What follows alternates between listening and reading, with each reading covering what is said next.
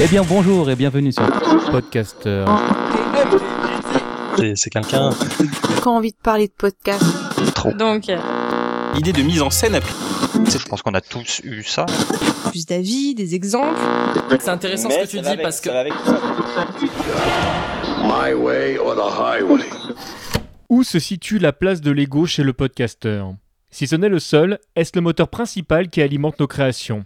Que se passe-t-il quand ces productions sont mal reçues? Comment gère-t-on les retours exagérés?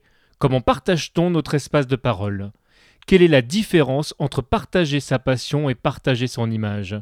Comment vit-on notre rapport au moi? Est-ce que le podcast est un lieu de rencontre égotique?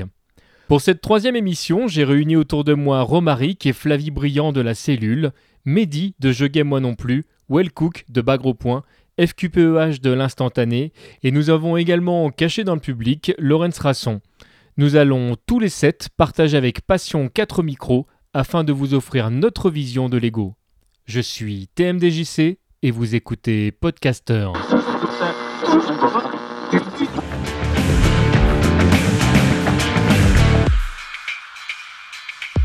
Bonjour à tous et bienvenue euh, sur le podcast hebdomadaire de la cellule. Hebdomadaire. Qu'est-ce que de tu la fous là, toi? Cellule.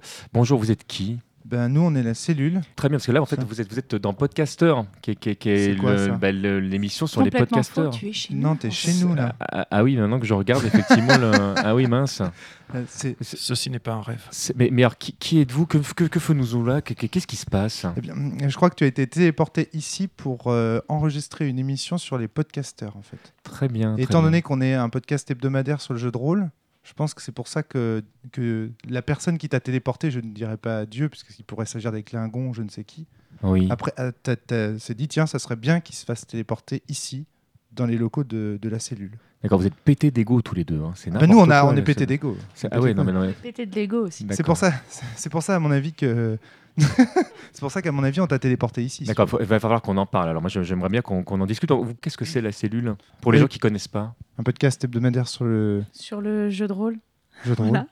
animé Avec par un gens. couple, avec un Avec par le couple gens, brillant Le couple brillant avec euh, les blagues les plus nulles venant du de côté toi, de, moi. de toi, du côté euh, féminin, Et de ce le côté, euh, le côté euh, rigoureux venant Théorique. du côté euh, masculin. Théorique comme Romaric, exactement. Et Flavie comme, comme euh, euh, Black de merde. sais de pas. merde. voilà. Mais moi, je Avec- propose qu'on soit plus nombreux pour en parler. Moi, je propose qu'on télécharge euh, d'autres personnes, on les téléporte également, et comme ça, on va, on va ramener du monde. Et je propose qu'on aille chercher, par exemple. Mehdi. Mehdi de Je Game TF1. Moi Non Plus. Bonjour. Comment vas-tu, Mehdi. Mehdi? Eh ben très très bien. Bon, on fait pas semblant qu'on se connaît pas, les trucs comme ça, tout, etc. Ouais, parce qu'on se connaît un petit peu maintenant. Tout ça c'est un peu surfait. Alors, je pensais pas forcément à ça, mais je, mais je pensais au fait que euh, si tu peux présenter en deux lignes pour les gens qui te connaissent pas, quand même, Je Game Moi Non Plus, c'est quoi? Alors je moi non plus euh, l'accroche, euh, la, la punchline. Attention à ton micro, c'est euh, un jeu micro. vidéo de jeu vidéo d'analyse culturelle. Euh, là je reprends la technique du pouce du micro que tous les podcasteurs connaissent. Tout très, à très fait. bien. Le pouce, c'est la clé. Le pouce, c'est la clé. Euh, et au-delà de ça, je, je lance à, à la rentrée, j'en profite, une série de, de nouveaux podcasts, euh, dont, euh, dont un nouveau, entre autres, qui s'appellera Mind the Game, ce qui ne veut pas dire que j'arrête Je Game moi non plus, évidemment.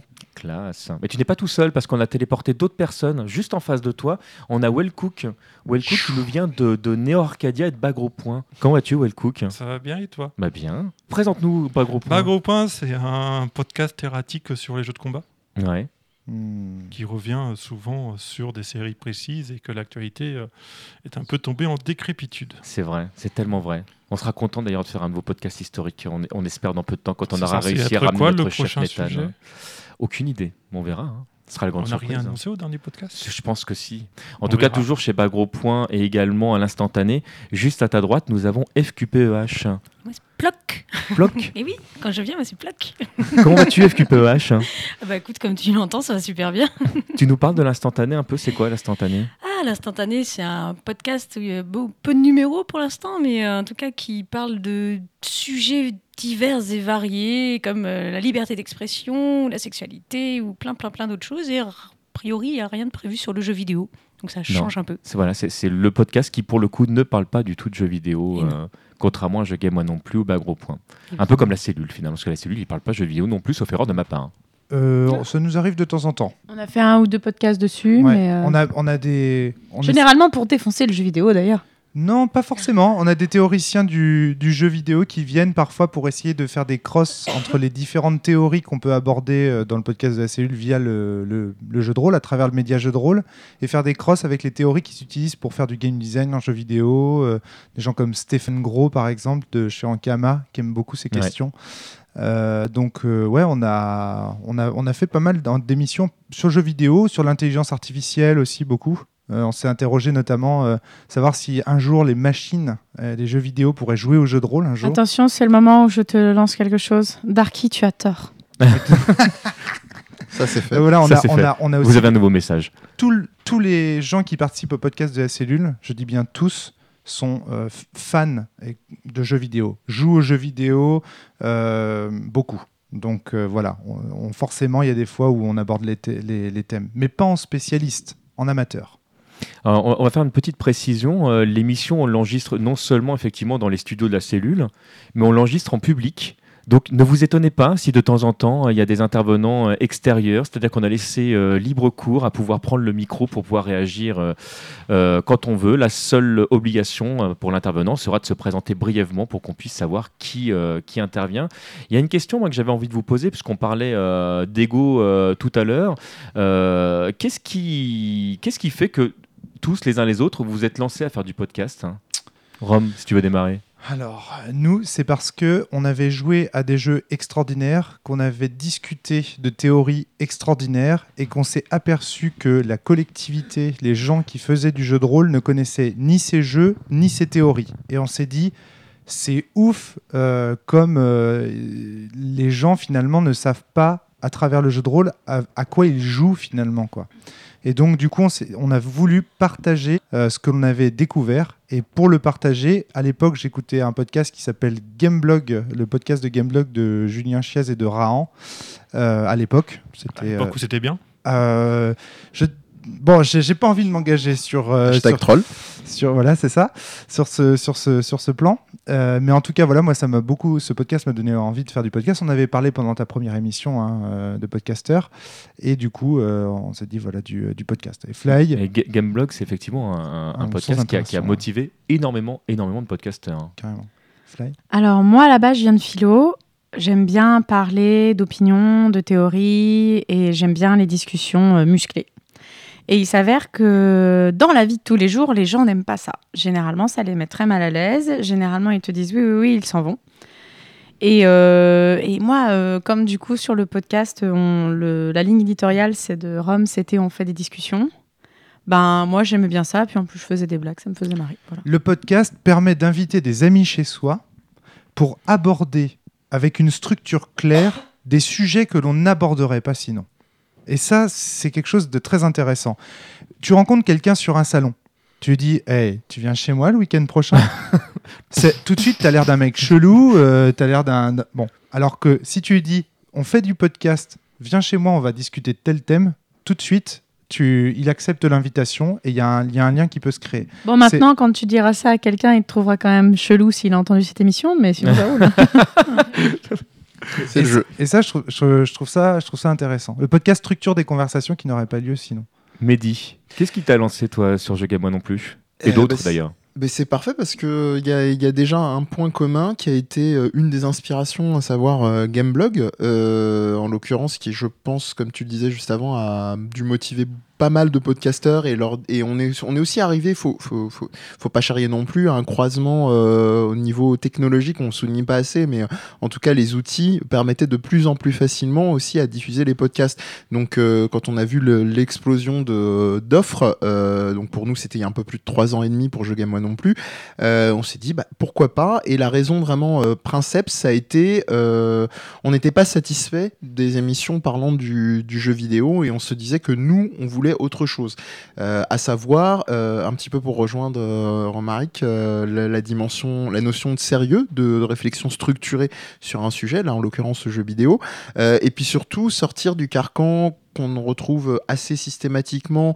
euh, soit dans les formats de, de, sites jeux vidéo, à savoir l'actualité au format news, euh, soit à côté un peu, euh, soit le dernier jeu sorti, donc on en parle, on le teste entre guillemets. on s'est dit on veut offrir autre chose. Donc en gros c'est parti, c'est parti de ça avec avec un ami d'assez longue date qui s'appelle Olivier. On a cofondé le, le, site et après on s'est on s'est entouré un petit peu comme dans l'appel des, des, des, partenaires dans le générique de, de Masque, hein, les plus voilà je plus sois, je plus sois tout Merci.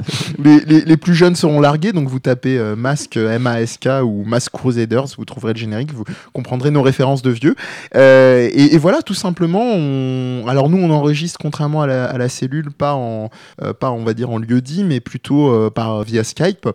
Donc, ce qui demande une autre, un autre type de dynamique, mais ça a bien pris et ça fait trois ans et demi, on est encore là et, et on arrive aussi à se renouveler avec pas mal de propositions, notamment à la rentrée. Donc, je dis que c'est plutôt bon signe. Well Cook, qu'est-ce qui fait que tu as répondu par exemple à l'appel de Bagro Point ou, ou d'autres C'est Nathan qui cherchait désespérément des gens pour faire un podcast avec lui. Mais qui est Nathan pour les auditeurs? Nathan, c'est un jeune con. Enfin, il est moins jeune maintenant. c'est donc j'ai encore loupé une occasion de me taire. Nathan, ce deuxième pseudo étant euh, Thomasaurus, son pseudo anglais euh, Leather ou quelque chose comme ça. Son adresse euh, et son digicode. son, numéro de téléphone. Son groupe Donc il a fondé Bagro Point, bah, comme tout le monde, il écoutait Gameblog et s'est dit ouais j'aimerais bien faire un truc comme ça. Et après il a cherché des gens pour faire le truc avec lui. Et c'est comme ça que malheureusement il est tombé sur moi. Enfin malheureusement pour lui j'entends. Euh, après juste je Mais qu'est-ce qui fait que toi tu t'es dit euh, bah oui je suis légitime j'ai quelque chose à dire. Ah mais je suis pas légitime. Mais alors pourquoi avoir accepté Je suis pas légitime. Juste. Euh, je suis unique. Non, parce que c'est un sujet que j'aime et que, bon, Nathan, il n'y a pas eu beaucoup de réponses tant que de ça de personnes qui voulaient bien l'aider à faire, euh, à faire sa chose. C'est quoi, tu t'es dit par dépit bon, Non, c'est pas par dépit, mais pas du, tout, pas du tout par dépit, mais moi je me suis dit pourquoi pas? C'est une idée qui peut être sympathique, donc autant y aller pour partager avec les gens et puis ouvrir un sujet qui a tendance à se refermer de plus en plus, euh, qui est le jeu de combat et qui est abordé de manière beaucoup trop technique pour que les euh, nouveaux venus puissent s'y insérer. Et je pense que dans ma manière de participer au podcast, j'essaie toujours de ramener les sujets de manière un peu plus abordable et simple, euh, alors que des fois on se perd dans les termes et les, euh, les mmh. notions techniques qui, qui, peuvent perdre les gens très facilement. Et, pour aller dans ton sens, tu francises aussi beaucoup. Oui. Ce qui, ce qui permet. Bah, je sais pas pourquoi on parle de cancel alors qu'on peut dire annuler en français, mais c'est un exemple parmi des milliards.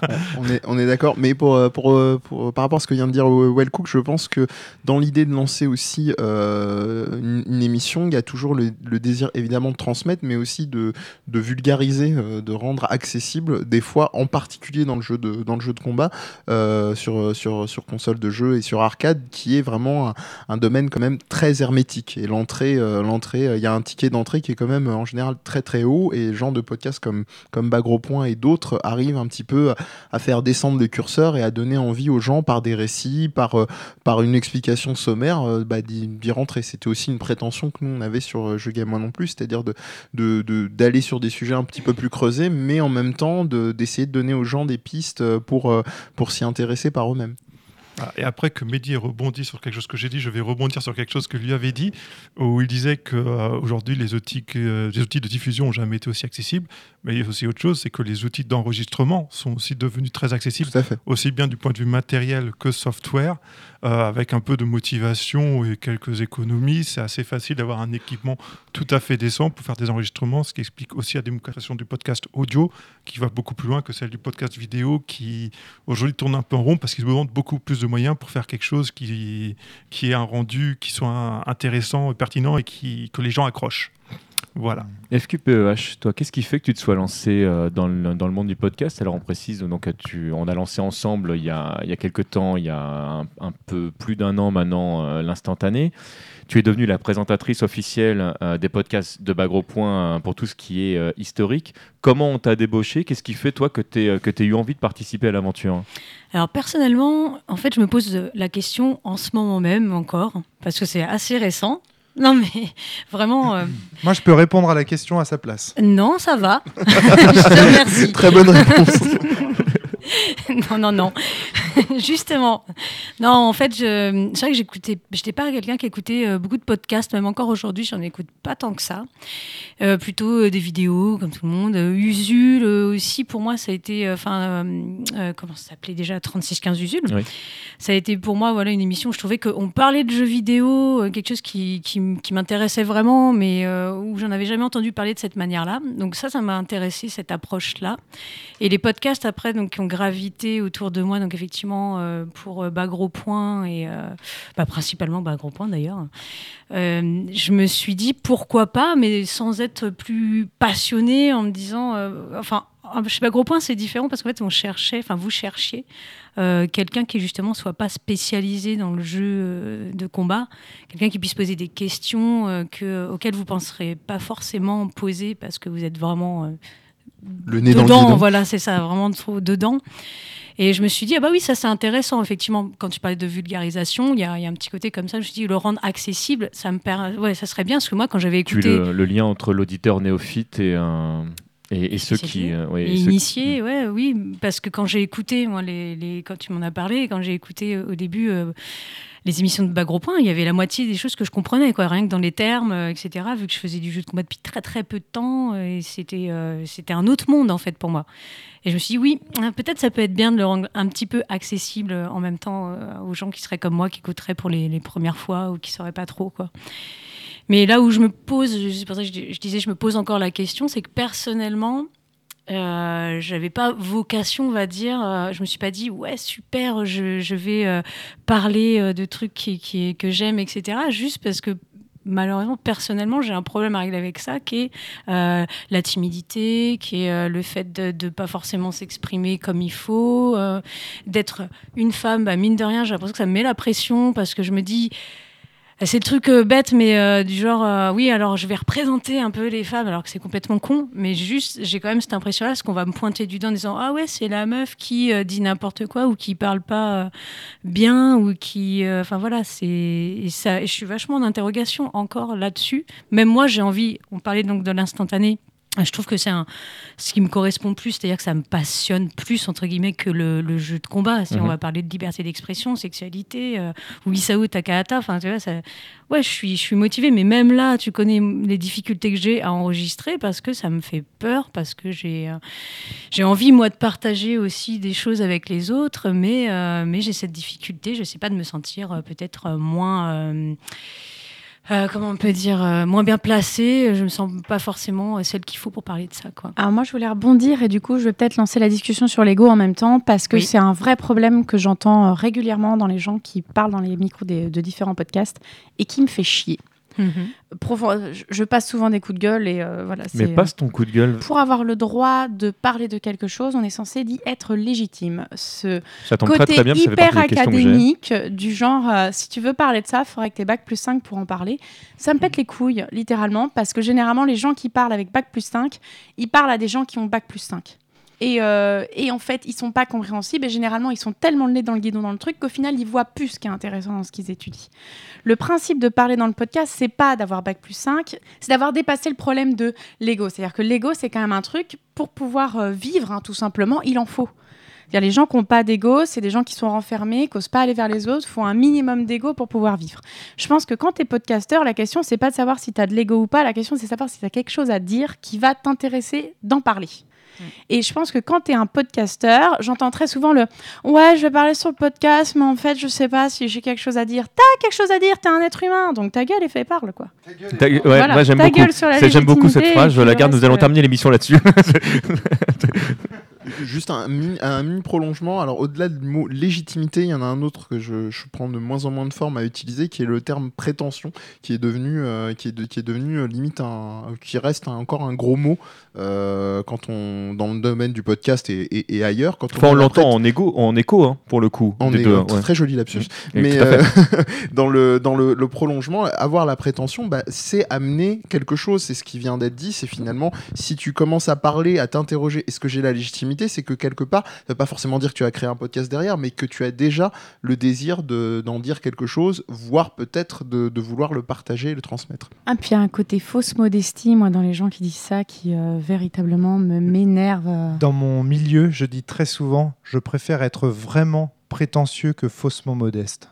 C'est quoi pour vous, du coup, la, la fausse modestie? Comment vous vous la représentez? C'est le mec qui a plein de choses à dire, hein, qui va les dire généralement en plus en utilisant des termes euh, pas piqués des verres et qui ensuite va dire Ouais, mais je dis ça, mais en fait, j'ai rien parce que peut-être que je suis pas légitime. Tiens, tu viens de prouver que tu étais légitime, arrête de faire semblant que tu l'es pas. Point. Enfin... Il y a des gens qui le pensent vraiment. Hein. Ouais, ouais, ouais. Il y a, des gens. Encore pire. C'est encore pire. Ça veut dire qu'ils ont été tellement formatés à l'idée qu'ils pouvaient pas dire quelque chose que quand ils disent quelque chose, ils se sentent obligés de s'excuser de l'avoir dit. Ouais. C'est ce qu'il y a de pire. Dans ces cas-là, s'ils le pensent vraiment, c'est pire. Non, mais ça va bien. Non, par contre, j'irai pas jusqu'à m'excuser. Il faut je pas déconner. d'Aline, je te connais pas assez pour. Non, euh, oui, non, moi c'est plutôt la timidité ou genre de choses. C'est pas euh, du type fausse modestie. Enfin, je ne pense pas, mais. Euh, non.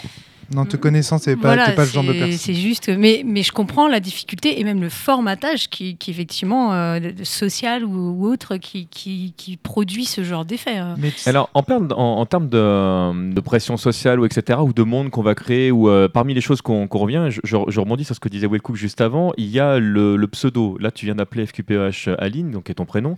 Le, on, est, on est très nombreux parmi les podcasteurs à, avoir euh, des pseudos. Vous, par exemple, de ce côté-là de la table, alors là, les gens ne voient pas parce que je suis de ma part, c'est de l'audio. Je vois pas les caméras. Le, là, du, côté euh, je game moi non plus et la cellule, on est plutôt parti sur, euh, sur vos vrais prénoms. Qu'est-ce qui fait qu'on fait le choix, justement, euh, égotiquement, de, prendre un masque et de choisir un pseudo ou au contraire de, de délivrer son, son vrai prénom, qui est pas forcément plus. une vérité absolue? On peut jouer un rôle avec son vrai prénom, mais mais il y, a malgré tout un choix qui est fait. Pourquoi votre choix, vous tous Alors, moi, c'est venu pour une, raison très simple, c'est que j'ai globalement, même si j'ai fréquenté euh, des, forums euh, il y a pas mal d'années euh, assez activement, j'ai globalement du, du, mal avec, la, avec le terme de, de, de, pseudo, notamment dans tout ce qui est une rencontre donc, IRL en personne, qui mhm. normalement veut dire in real life, mais bien sûr, avec Wellcook, je, je, fais, je fais attention, je reste un parangon. tu, voilà, tu peux, tu peux faire la traduction, hein, pas jusqu'au bout du délire. Voilà. tout, ça, tout ça pour dire que il y avait souvent cette dimension où les gens ne se détachaient pas du pseudo une fois qu'ils s'étaient rencontrés. Je suis pas en train de juger, de dire qui doit faire quoi, il y a des gens qui ont peut-être des bonnes raisons de vouloir conserver leur pseudo pour avoir une liberté à dire quelque chose. Mais euh, bon, on peut, je pense qu'avec un, un, prénom, ça reste quand même, euh, à moins d'être quelqu'un euh, totalement cosmopolite et que tout le monde, tout le monde nous connaît, ça réduit quand même le champ de pouvoir être reconnu. Ok, il y a le terme de voix, ok, il y a le prénom qui peut se, se lier, mais bon, faut pas charrier. C'est-à-dire qu'on n'a pas, personnellement en tout cas, nous sur Je Game Moi non plus, on n'a pas un auditoire qui fait qu'on sera reconnu dans la rue au terme de notre voix et, et à l'association du prénom. Donc ça voilà, c'est vraiment une fois qu'on me reconnaisse. Moi, ça m'est arrivé une fois qu'on te reconnaisse à travers moi. Je ne comprends jamais d'ailleurs. Donc moi, ça vient, ça vient notamment de, de, de je dirais, de cette, euh, cette, euh, cet axe-là, et ça me paraissait normal. Enfin, le, la dimension de pseudo, personnellement, m'échappe. Je n'arriverai pas à l'expliquer plus clairement, mais voilà. Je bah, peux, Non, moi je voulais juste dire que ça peut dépendre beaucoup aussi de l'univers dans lequel tu viens, parce que mine de rien, si tu regardes le jeu vidéo, c'est quand même un univers, nous, depuis qu'on était gamin, on lisait la presse vidéoludique, et dans la presse vidéoludique, tout le monde a des pseudonymes. Les journalistes, les gens qui écrivent vos courriers des lecteurs, tout le monde a des pseudonymes. Et du coup, ça semble assez naturel d'arriver et de proposer un pseudonyme. Mais quand tu sais d'où viennent le principe de pseudonyme, c'est qu'à l'époque, c'était quand même pas bien vu d'être un journaliste jeu vidéo, et donc que, du coup, tu gagnais ta, tu, faisais ta passion avec un pseudonyme, et puis tu allais faire des trucs sérieux après. Il n'y a pas que ça, parce qu'il y avait aussi l'enjeu de cacher qui était journaliste pour pouvoir travailler dans plusieurs magazines, enfiler plusieurs casquettes, sans que parfois même dans le même magazine. Des fois, ils écrivaient plusieurs articles avec. Si vous avez écouté le podcast de Mo 5 sur console plus, je qui crois, est très très bien, voilà, où ils évoquent notamment ce sujet-là, ça permet, si tu veux, de donner l'impression d'une pluralité d'opinions qui n'existe pas réellement. Donc c'est aussi un artifice pour masquer, euh, pour masquer cette chose-là. Mais après, il y a aussi, moi je suis un peu plus terre à terre par rapport au concept du pseudo, parce que pour moi c'est plus, ni plus ni moins que des surnoms. Des surnoms, ça peut être quelque chose que tu penses comme ça par hasard, ça s'accroche, ça peut être tes amis qui te donnent un surnom, puis des fois tu dis une connerie et puis ça reste, et puis c'est ce qui va prendre le pas sur euh, ton, ton vrai prénom ou ton pseudo officiel. En plus, moi, bon. Mais ce qui est, très Depuis que je suis gamin, je, je, sur mes différents prénoms et mes différentes appellations. Donc ça me dérange pas plus que ça d'avoir différentes, différentes casquettes. Mais pour rebondir sur ce que vous êtes en train de dire, je, me souviens d'une fois où ça, ça, faisait, ça devait faire ouais, deux ans que j'étais chez Bagro Point et, un jour, euh, on a un auditeur qu'on rencontre en live qui qui percute que j'ai un vrai prénom parce que je sais plus lequel d'entre vous m'appelle par mon prénom et tout d'un coup il y a un blanc il s'arrête il fait ah mais t'as un prénom mais c'était dit avec un tel naturel. C'est l'effet Euro Disney en fait. t'as retiré ton masque en fait tu es une vraie personne euh, ça m'a fait beaucoup rire. FQPEH Aline oui, parce que j'étais en train de, de, penser aussi au fait que euh, simplement dans le, les jeux vidéo, au tout début, quand on joue des personnages, on leur donne des noms, mais on se donne, c'est un peu nous qu'on Enfin, on, prend un personnage, euh, je sais pas, on avait tous des, surnoms qu'on mettait sur les consoles quand on avait réussi à faire un truc. Bon, c'était en trois lettres en général, donc c'était assez restreint. du coup. Voilà. Mais euh, enfin, c'est assez naturel en fait, finalement, ce truc, comme on dit, comme tu disais, les surnoms. moi, FQPEH, oui, ça vient d'un surnom de base qu'on m'a donné et qui est resté après. Et en fait, personnellement, en tout cas, quand je suis arrivée sur Internet, il y avait un petit côté, il faut faire attention, faut se protéger, il faut protéger la vie privée. Enfin, c'était un peu ce qu'on m'avait dit. Il y avait un côté un petit peu angoissé des gens qui étaient là, ouais, faut pas, faut pas donner notre vraie identité. Et moi, au début, je me suis dit, bah, ouais, pourquoi pas, enfin, c'est comme jouer un rôle. Euh, je voyais ça un peu comme un jeu, finalement, Internet aussi. et ça vient euh, aussi du fait que tu fasses beaucoup de jeux en rapport avec les avatars. Ici, à Tour de la table, en fait, jeu de rôle, je fais des jeux vidéo. On a tous appris à travailler avec des avatars au final, mhm. à jouer avec. Oui, et là, le podcast, c'est un peu un jeu aussi. On se donne euh, très, très souvent des, des rôles. Des rôles. Oui, le méchant flic, le gentil flic. Oui, on parle pas forcément exactement pareil. Il y a plein de trucs. On se met dans un rôle quelque part, oui. Et puis, bah, du coup, sur Internet, pour moi, c'est venu naturellement. Comme tout le monde avait un pseudo, en plus, je me suis dit, ah bah oui, bah oui, moi aussi, je vais avoir mon pseudo. J'étais, euh, j'étais contente, quoi. J'étais, euh, c'était chouette d'avoir un autre nom. Euh. Ah, moi, c'était, c'était pareil quand j'évoquais justement le, le, le, passé, enfin, la période où je, j'arpentais beaucoup des forums. j'y tenais beaucoup, effectivement, à, mon pseudo. Mais c'est peut-être aussi l'intention de départ. là, je, de nouveau, je, vais, je, vais, je vais parler en, mon nom pour Je Game Moi non plus. le fait de donner un prénom, je pense que c'est ce qu'on était en train d'évoquer par rapport au, au, enfin, euh, justement, j'ai devancé un petit peu mon idée, euh, aux, chroniqueurs de jeux vidéo, aux testeurs de jeux vidéo, à savoir bah, d'avoir une posture. C'est-à-dire que nous, quand on a créé le podcast, la prétention était d'être critique, et vraiment au sens, euh, non pas galvaudé du terme, mais de pouvoir critiquer l'objet jeu vidéo à travers bon, pas, mal, pas mal de notions, pas mal de champs de la, culture populaire. Et pour moi, spontanément, et je pense que ça a été le cas pour les, autres amis qui ont rejoint, parce qu'aucun, à un moment ou un autre, ne s'est dit ah bah tiens, euh, moi je vais pas m'exprimer euh, avec mon prénom, je vais m'exprimer avec euh, mon, pseudo. Ça aurait pu, hein, peut-être qu'il aurait pu avoir ce cas de figure-là, mais je pense qu'il y a eu une intention de groupe même initial où tout le monde finalement a donné, euh, a donné son prénom et où il y avait quelque chose d'un, je pense, d'un engagement euh, qui, qui, précédait même la, création du podcast. Donc voilà, il y avait aussi le, contexte même de la création du podcast qui faisait qu'on a utilisé nos prénoms et non pas des pseudos, hmm. à mon bah, sens. En fait, moi j'ai rajouté mon prénom avec le pseudo au bout d'un moment parce que je me suis rendu compte qu'il y avait quelque chose, j'ai trouvé, moi, qu'il y avait quelque chose d'impersonnel à mon pseudo. Ah. En plus, parce que c'est FQPEH et qu'a priori, on ne sait pas ce que ça veut dire. Et il y a quelque chose, je trouvais que ça mettait une distance, personnellement, c'est ce que j'ai ressenti. Et du coup, en rajoutant juste Aline FQPEH, ça me permettait d'avoir mon prénom, effectivement, qui est en plus très familier, où effectivement je donne plus de moi, quelque part, et de garder quand même le côté euh, pseudo qui, voilà, qui reste euh, presque mystérieux en plus, et j'aime bien ça. Well Cook avant de donner la parole à Romaric, parce que je crois qu'il ne s'est pas encore exprimé sur cette question-là. Non, non, non, non mais t'inquiète. Non, c'est juste pour revenir sur ce que disait Flavie sur euh, le jeu vidéo. Et c'est vrai que euh, nous, quand on était enfants, mais c'est encore vrai aujourd'hui sur beaucoup de jeux, on est limité quand il s'agit de donner un nom à un personnage ou en nombre de caractères. Et il y a beaucoup de gens, malgré tout, qui ne peuvent pas caser leur prénom dans le jeu et qui sont obligés de trouver une alternative pour ne euh, pas se retrouver, euh, si tu t'appelles Anthony, que ça s'écrit ANT et puis euh, on te traite de fourmi après. Juste au, pif. La santé.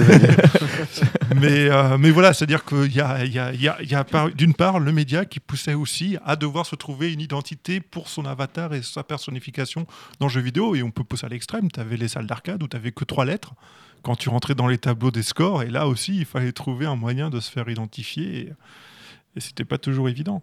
Rome. Bah moi, au départ, j'ai utilisé un, pseudo qui était celui de mon jeu. Euh, mais très rapidement, genre, je crois que c'est au bout de six mois ou un an, il a, il a, il a, il a été jarté. Et si j'utilisais un pseudo, c'est par rapport à ce que disait Aline tout à l'heure. C'était parce qu'on m'avait dit attention, Internet ceci, Internet cela. Et en fait, je me suis rendu compte qu'il fallait à tout prix que j'utilise mon nom mon prénom. Que moi, moi, je vais plus loin. C'est-à-dire que sur Internet, je suis euh, Romaric Briand euh, sur, euh, sur tous les forums. Il n'y a que dans le podcast où on m'entend pas, en fait. Où même à la cellule, je présente tout le monde, mais je me présente, je me présente jamais. Pour moi, c'est très important qu'il y ait mon nom et mon prénom parce que le podcast et mes interventions font partie euh, d'un ensemble cohérent qui est mon travail d'auteur. Je suis ce qu'on appelle un personal branding. Alors, je ne sais pas comment tu traduirais ça. euh, Bah, une marque personnelle, comment Ouais, tu ça. ouais, ça ouais, ouais. C'est-à-dire euh, vraiment l'idée que euh, je vais me mettre en avant en tant qu'auteur pour euh, vendre mon travail. Et en fait, mon nom et mon prénom sur Internet sont devenus une étiquette, en fait. Tu vois, une marque. Ouais, c'est ça, vraiment. C'est drôle parce que euh, ce- par rapport à ce que tu viens de dire, c'est une blague qui revient très souvent euh, finalement euh, dans le d'ailleurs dans le réseau des podcasteurs euh, et on retrouve souvent des mèmes qui sont dans les signatures notamment de comptes Twitter. ces propos n'engagent n'engagent que moi et mon pseudo ou n'engagent que enfin quelque chose où il y a une dimension soit défensive, soit pas totalement assumée, soit qui tourne autour de la, de la, de la plaisanterie. Donc donc finalement il y a, Moi, y a- quelque chose en jeu là-dedans. Je veux que les gens, quand ils tapent Romaric Sur Internet, ils trouvent mon travail. Voilà. Et si j'a- si j'avais des pseudos, je pense que j'utiliserais des pseudos différents pour chaque euh, média. Par exemple, pour mes interventions dans le jeu vidéo, mes interventions dans le jeu de rôle, etc. Et ça, j'en ai pas envie. Parce que pour moi, mon travail, il est cohérent. C'est-à-dire que si je fais des interventions et si je noue des relations dans le jeu vidéo, c'est parce que j'ai envie d'y dire les mêmes choses que ce que je dis dans le jeu de rôle, etc. Et donc j'ai envie que on puisse retrouver euh, absolument euh, toute l'historique du bonhomme. Quoi. J'ai pas envie de me cacher et j'ai pas envie que ce soit confus surtout. Hmm. Ça c'est très important. Une pour éviter la, confu- la D'accord. Flavie. Ouais, je pense que tout ça, ça a à voir aussi avec le fait qu'on énonce généralement des opinions quand on, euh, quand on va sur le podcast. Ça rejoint un peu ce que tu parlais, ce que tu disais sur la prétention tout à l'heure. Et je pense que si on est droit dans ses bottes, quel que soit le podcast dans lequel on va, on a le droit de changer d'avis au fur et à mesure. Nous, on a Bien beaucoup sûr. changé Ouais. d'avis depuis le début Voilà. du podcast. hein. Mais, euh, mais je pense que c'est important d'être droit dans ses bottes. Et quand tu es droit dans tes bottes, tu peux utiliser ton, ton vrai prénom parce que du coup, euh, quel que soit l'endroit où tu iras, ben, bah, tu seras la même personne. Je pense que se créer un avatar peut avoir un intérêt si tu décides de dire un truc différent euh, à côté. Mais euh, si c'est juste pour toujours dire la même chose, autant utiliser ton prénom et assumer qui tu es. Mhm. Ça c'est hyper important. Parce que si tu utilises des pseudos différents, etc., en fonction de ce que tu racontes, tu prives l'internaute d'accéder à la cohérence de tes propos. Parce que tous les propos que tu énonces, ils sont toujours dits depuis quelque part. Tu vois, depuis une histoire. Et si tu, utilises un pseudo, si tu empêches l'internaute d'aller chercher l'historique, eh ben, au final, tu prives l'internaute de tes propres propos. C'est- bizarre, hein. mais à mon avis, c'est sain d'utiliser. Soit on utilise toujours le même pseudo, auquel cas, pour moi, c'est nickel. Euh, J'ai j'ai plein de potes qui ont des très bonnes raisons de le faire. Par exemple, ce sont des professeurs au lycée ou au collège. Ils n'ont pas forcément envie que leurs élèves tombent sur des émissions où ils parlent de bites, de nichons, de couilles, de machin, de conneries, parce que on fait aussi des trucs euh, très cons euh, à la cellule. Ça nous arrive de dire des gros mots, euh, tu vois, je viens de, d'en dire plein. Euh, etc. pas. Ils n'ont pas forcément monté, envie que euh, les- leurs élèves tombent sur ces, sur ces propos-là. Mais ils gardent, enfin, en tout cas, les gens dont je te parle là, c'est des gens qui vont garder quand même leur pseudo de façon à avoir cette cohérence, qu'on retrouve euh, leur, leur passé, leur histoire. Et moi, je, comme Flavie, je considère que c'est, on, on peut se contredire, tu vois. FQPH. C'est pas. Ah, Ah ouais, le cook. Ah. Je, je l'ai embêté pour garder le micro. Ah ouais, non, je suis désolé, elle a levé la main. Mais en fait, euh, euh, Ro- ah bon. Romaric est parti dans la direction que justement je voulais engager quand il parlait de pseudo et d'identité. Parce qu'effectivement, tu es dans le cas où tu rejoins avec ton activité de podcasteur et euh, ton activité professionnelle le même domaine. Moi, j'ai pas envie, quand tu pour mon nom, enfin, j'ai envie que ce soit différencié. C'est-à-dire que quand je fais mes activités, que sont les podcasts, ma petite activité médiatique, ce sera toujours Wellcook, tu verras toujours Wellcook partout. Mais effectivement, d'un point de vue professionnel, ça- n'a rien à voir ce que je fais. Donc, euh, je faire que ce soit bien divisé et propre et que les gens qui veulent chercher des trucs sur Wellcook trouvent des trucs sur Wellcook et les gens qui veulent chercher des trucs sur ce que je fais comme boulot, ils trouveront les trucs que je fais sur mon boulot. Je te comprends, Avoir ouais, le écoute, choix. Pour autant, j'ai envie de dire que c'est important que tu sois, en jeu- même dans ce que tu fais dans le jeu vidéo, moi en tant que po- de- qu'auditeur de podcast, j'ai envie de savoir que tu es ingénieur. Ça m'intéresse quand même. Je Parce que cache pour pas. moi, Je les gens sont pas. entiers. Il y a pas, même si on joue un rôle, comme disait Flavie tout à l'heure, même si on est dans un rôle donné, pour moi, il n'y a pas tant de différence. On peut Après, pas je mettre pense- autant de Je pense qu'il faut laisser le choix, faut laisser la, faut laisser la nuance aux gens qui veulent préserver, préserver ça. Je suis totalement d'accord sur la continuité, Évidemment. typiquement d'avoir un, un pseudo de s'y tenir, mais, euh, mais euh, laisser le choix à ceux qui ne se sentiraient pas à l'aise. Moi, je me dirais que ce serait presque bête de faire une, c'est pas ce que tu disais, mais limite une injonction à une personne de dire il faut que tu donnes ton identité euh, réelle. Ça fait très comic books d'ailleurs. Ce que j'allais dire, là, on est en train d'apporter- d'apporter l'arc Civil War. Voilà, c'est un peu. pour Je suis Catwoman J'ai des potes qui travaillent. Interven- Intervention indispensable de Flavie, mais euh, au- au-delà de ça, je préfère quelqu'un qui va être à l'aise en ayant euh, son pseudo et euh, qui va produire un truc que j'aurais pas eu s'il y avait l'injonction de, de, de donner. euh, Non mais je comprends euh, parfaitement ça. J'ai des potes qui bossent dans le porno. Je veux dire, ces gens-là, ils ont Ah, faut qu'on se forcément parle après. Ils ont forcément besoin. Non mais tu Oui, vois ce que sûr. je veux dire Là, Mais je, je vais pas continuer parce que euh, PH Aline. voulais euh, prolonger sur Ou quelque Aline, chose, y a pas de souci. après. Non, parce que je, juste, ça me faisait penser au fait que j'avais euh, ce désir, cette espèce de, de rêve de me dire je voudrais toujours être moi-même vraiment tout le temps, partout. Sur tout, dans tous les, les- les domaines, dans des, des, des endroits, euh, voilà, dans des classes sociales différentes ou quoi ou qu'est. C'est juste, c'est vrai que quelque part, en tout cas, moi, d'être toujours avec mon prénom et mon pseudo toujours le même, j'ai l'impression de pouvoir être moi-même partout. Et ça, ça m'aide. Mais je peux. Mais je vais te comprendre, voilà, quoi. tu es toi-même. tu es tout le toi-même temps. tout le temps. Mais oui, non mais. Les gens ont l'impression qu'il y a un ego absolu qui est eux quand ils sont dans la salle de bain tout seuls et que c'est ce eux-là lorsqu'ils sont tout seuls qui est eux. Mais ça c'est pas vrai. On est ce qu'on montre aux autres et Eh, uniquement cela. Oui, mais ce que je veux Aussi, dire ça. par là, voilà, c'est pas ça. En fait, j'ai l'impression d'arriver. Oui, bien sûr que je suis moi-même tout le temps. C'est moi. Donc après, ce que je joue, ce que je joue pas, ce que je montre, ce que je montre pas, ce que je dis, c'est évidemment, c'est moi, c'est mes choix. Mais il y a des moments où c'est plus des choix de ma part. Il y a des moments où je vais être dans des, des- des milieux sociaux, par exemple, où je vais pas me sentir à l'aise et où je vais pas pouvoir m'exprimer comme je me sens moi-même. Hmm. C'est ça que je voulais dire. Ça, je trouve que c'est très important. C'est, euh, on, retrouve ça dans d'autres réflexions euh, militantes euh, qui sont très d'actualité. Bon, je, fais un tout petit parallèle, mais tout ce qui est, par exemple, militantisme LGBT, donc lesbien, gay, bi, trans, où finalement, il parle de notion de, safe zone, finalement, de, de, zone sécurisée, où les gens se sentent suffisamment à l'aise pour s'exprimer. Et par rapport à ce que vient de dire Aline, je trouve que c'est vachement en écho, c'est-à-dire de pas, de, quand on s'exprime, savoir qu'on est soit d'accord, mais aussi le faire dans, dans un contexte où on sera pas au point d'être euh, d'être mal à l'aise et d'avoir des que nos propres propos soient biaisés par le fait qu'on soit mal à l'aise. Et je termine juste sur un autre point par rapport à ce que disait Flavie tout à l'heure, euh, c'est le, le côté euh, de, des- des gens qui n'ont pas osé vont prendre peut-être différents pseudos parce que ils vont avoir la crainte, mettons, de qu'un qu'un- quelque chose qu'ils ont dit, ils ont changé d'opinion sur un sujet et on va avoir ce côté un, peu je switch sur une autre identité pour et ça c'est un truc moi je trouve d'une violence absolue mais qui est beaucoup sans faire de la socio de comptoir euh, qui est beaucoup venu avec euh, génération euh, internet et le fait l'archivage permanent. C'est-à-dire on retrouve Ah oui. toujours tout d'une certaine manière si on le veut sur internet.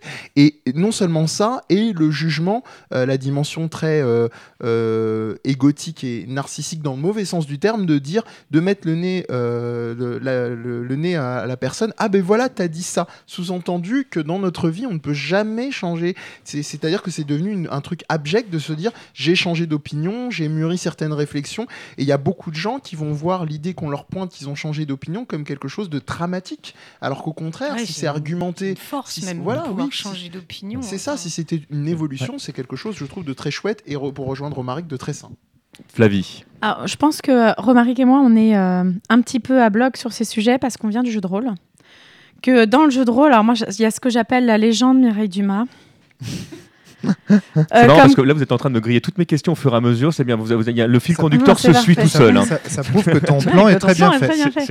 Voilà, la légende Mireille Dumas qui veut que euh, à une époque Mireille Dumas elle a dit que euh, les rôlistes c'était des gens qui allaient sucer des bites en enfer. Euh, voilà pour faire Euh, oui, court, mais il y a des photos d'ailleurs. J'ai des Pas des preuves. satanistes dans les cimetières, les rôlistes. Et, euh, et qu'il y a toute une euh, génération de rôlistes qui a été, euh, qui a été profondément choquée là-dessus. Comme quoi il fallait se taire, que c'était un truc un, un petit peu. C'est privé, c'est secret, c'est discret, c'est tout ça.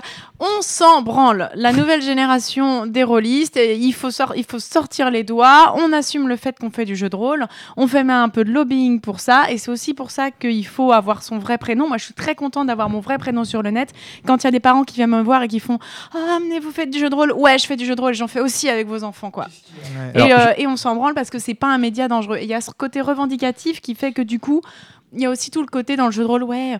quand tu fais du jeu de rôle, en fait, tu peux développer une autre personnalité. Non non, non, quand tu joues Non, quand jeu de rôle. schizophrène, tu moi, peux. j'ai- voilà. Moi, je- quand, euh, quel que soit le, rôle que je joue, il y a toujours Flavie qui va sortir une blague de cul à un moment ou à un autre pendant la partie, quoi. Enfin, Hmm. Et du coup, il y a ce côté revendicatif là qui fait qu'on est un petit peu à bloc sur ce sujet, donc on s'excuse. Et au-delà des blagues de cul, euh, schizophrénie n'est pas dissociation. Voilà, ça, c'est Voilà. la, c'est la déformation. Au-delà de-. Merci. Attends, ju- juste, juste pour, euh, pour rebondir là-dessus et enchaîner sur ce que disait Well Cook euh, tout à l'heure. Moi, j'ai fait le choix, par exemple, d'avoir euh, d'avoir un pseudo qui est, euh, qui est MDJC. Euh, j'ai un prénom qui est Sébastien et j'ai euh, naturellement, moi, splitté les, euh, les deux Divisé. entités, entre guillemets, divisé, merci Well Cook, euh, pour des raisons purement professionnelles. C'est-à-dire qu'aujourd'hui, euh, mon métier, celui qui me fait vivre et celui qui fait également vivre ma famille, euh, c'est celui qui, ramène de l'argent. Et c'est vrai qu'aujourd'hui, si je devais justifier certaines de mes paroles auprès de mon employeur, ça risquerait de me faire perdre de l'énergie, du temps. Euh, euh, c'est quelque chose que je ne souhaite absolument pas dépenser euh, aujourd'hui. Et donc j'ai fait le choix de, de diviser effectivement ces, euh, ces deux parties. Maintenant, j'ai fait un mot. autre choix. Je vais te donner la parole tout de suite. diviser, euh, en fait. Alors Je reprends la traduction que j'ai Vas-y, dit. alors séparer. Le- Aujourd'hui, j'ai fait un autre choix qui, euh, qui a été de temps en temps de mon- montrer ma tronche également sur Internet. Donc c'est vrai que dans l'absolu, si mon employeur est un tout petit peu curieux et qu'il n'est pas trop con, il va vite me retrouver et vite il va, il va retrouver mes, mes propos. Donc en fait, si jamais je dois vraiment assumer ce que j'ai, ce que j'ai à dire, ce que humainement parlant, je fais tout à fait, euh, eh ben je le ferai. Mais c'est vrai qu'aujourd'hui, je suis dans une position un petit peu de luxe où je peux exprimer exactement ce que je veux parce que j'ai les moyens et euh, intellectuels et financiers de pouvoir le faire. Euh, et le pseudo est pour l'instant garant aussi de, de- de ça. Mais il est clair que si vous tapez TMDJC sur le net, vous allez trouver quelqu'un de totalement cohérent parce que j'ai un seul pseudo qui regroupe l'entièreté de, de mes propos. Moi, Ouais, je, voulais juste rebondir sur ce que disait Flavie, justement, quand elle a parlé de Mireille Dumas.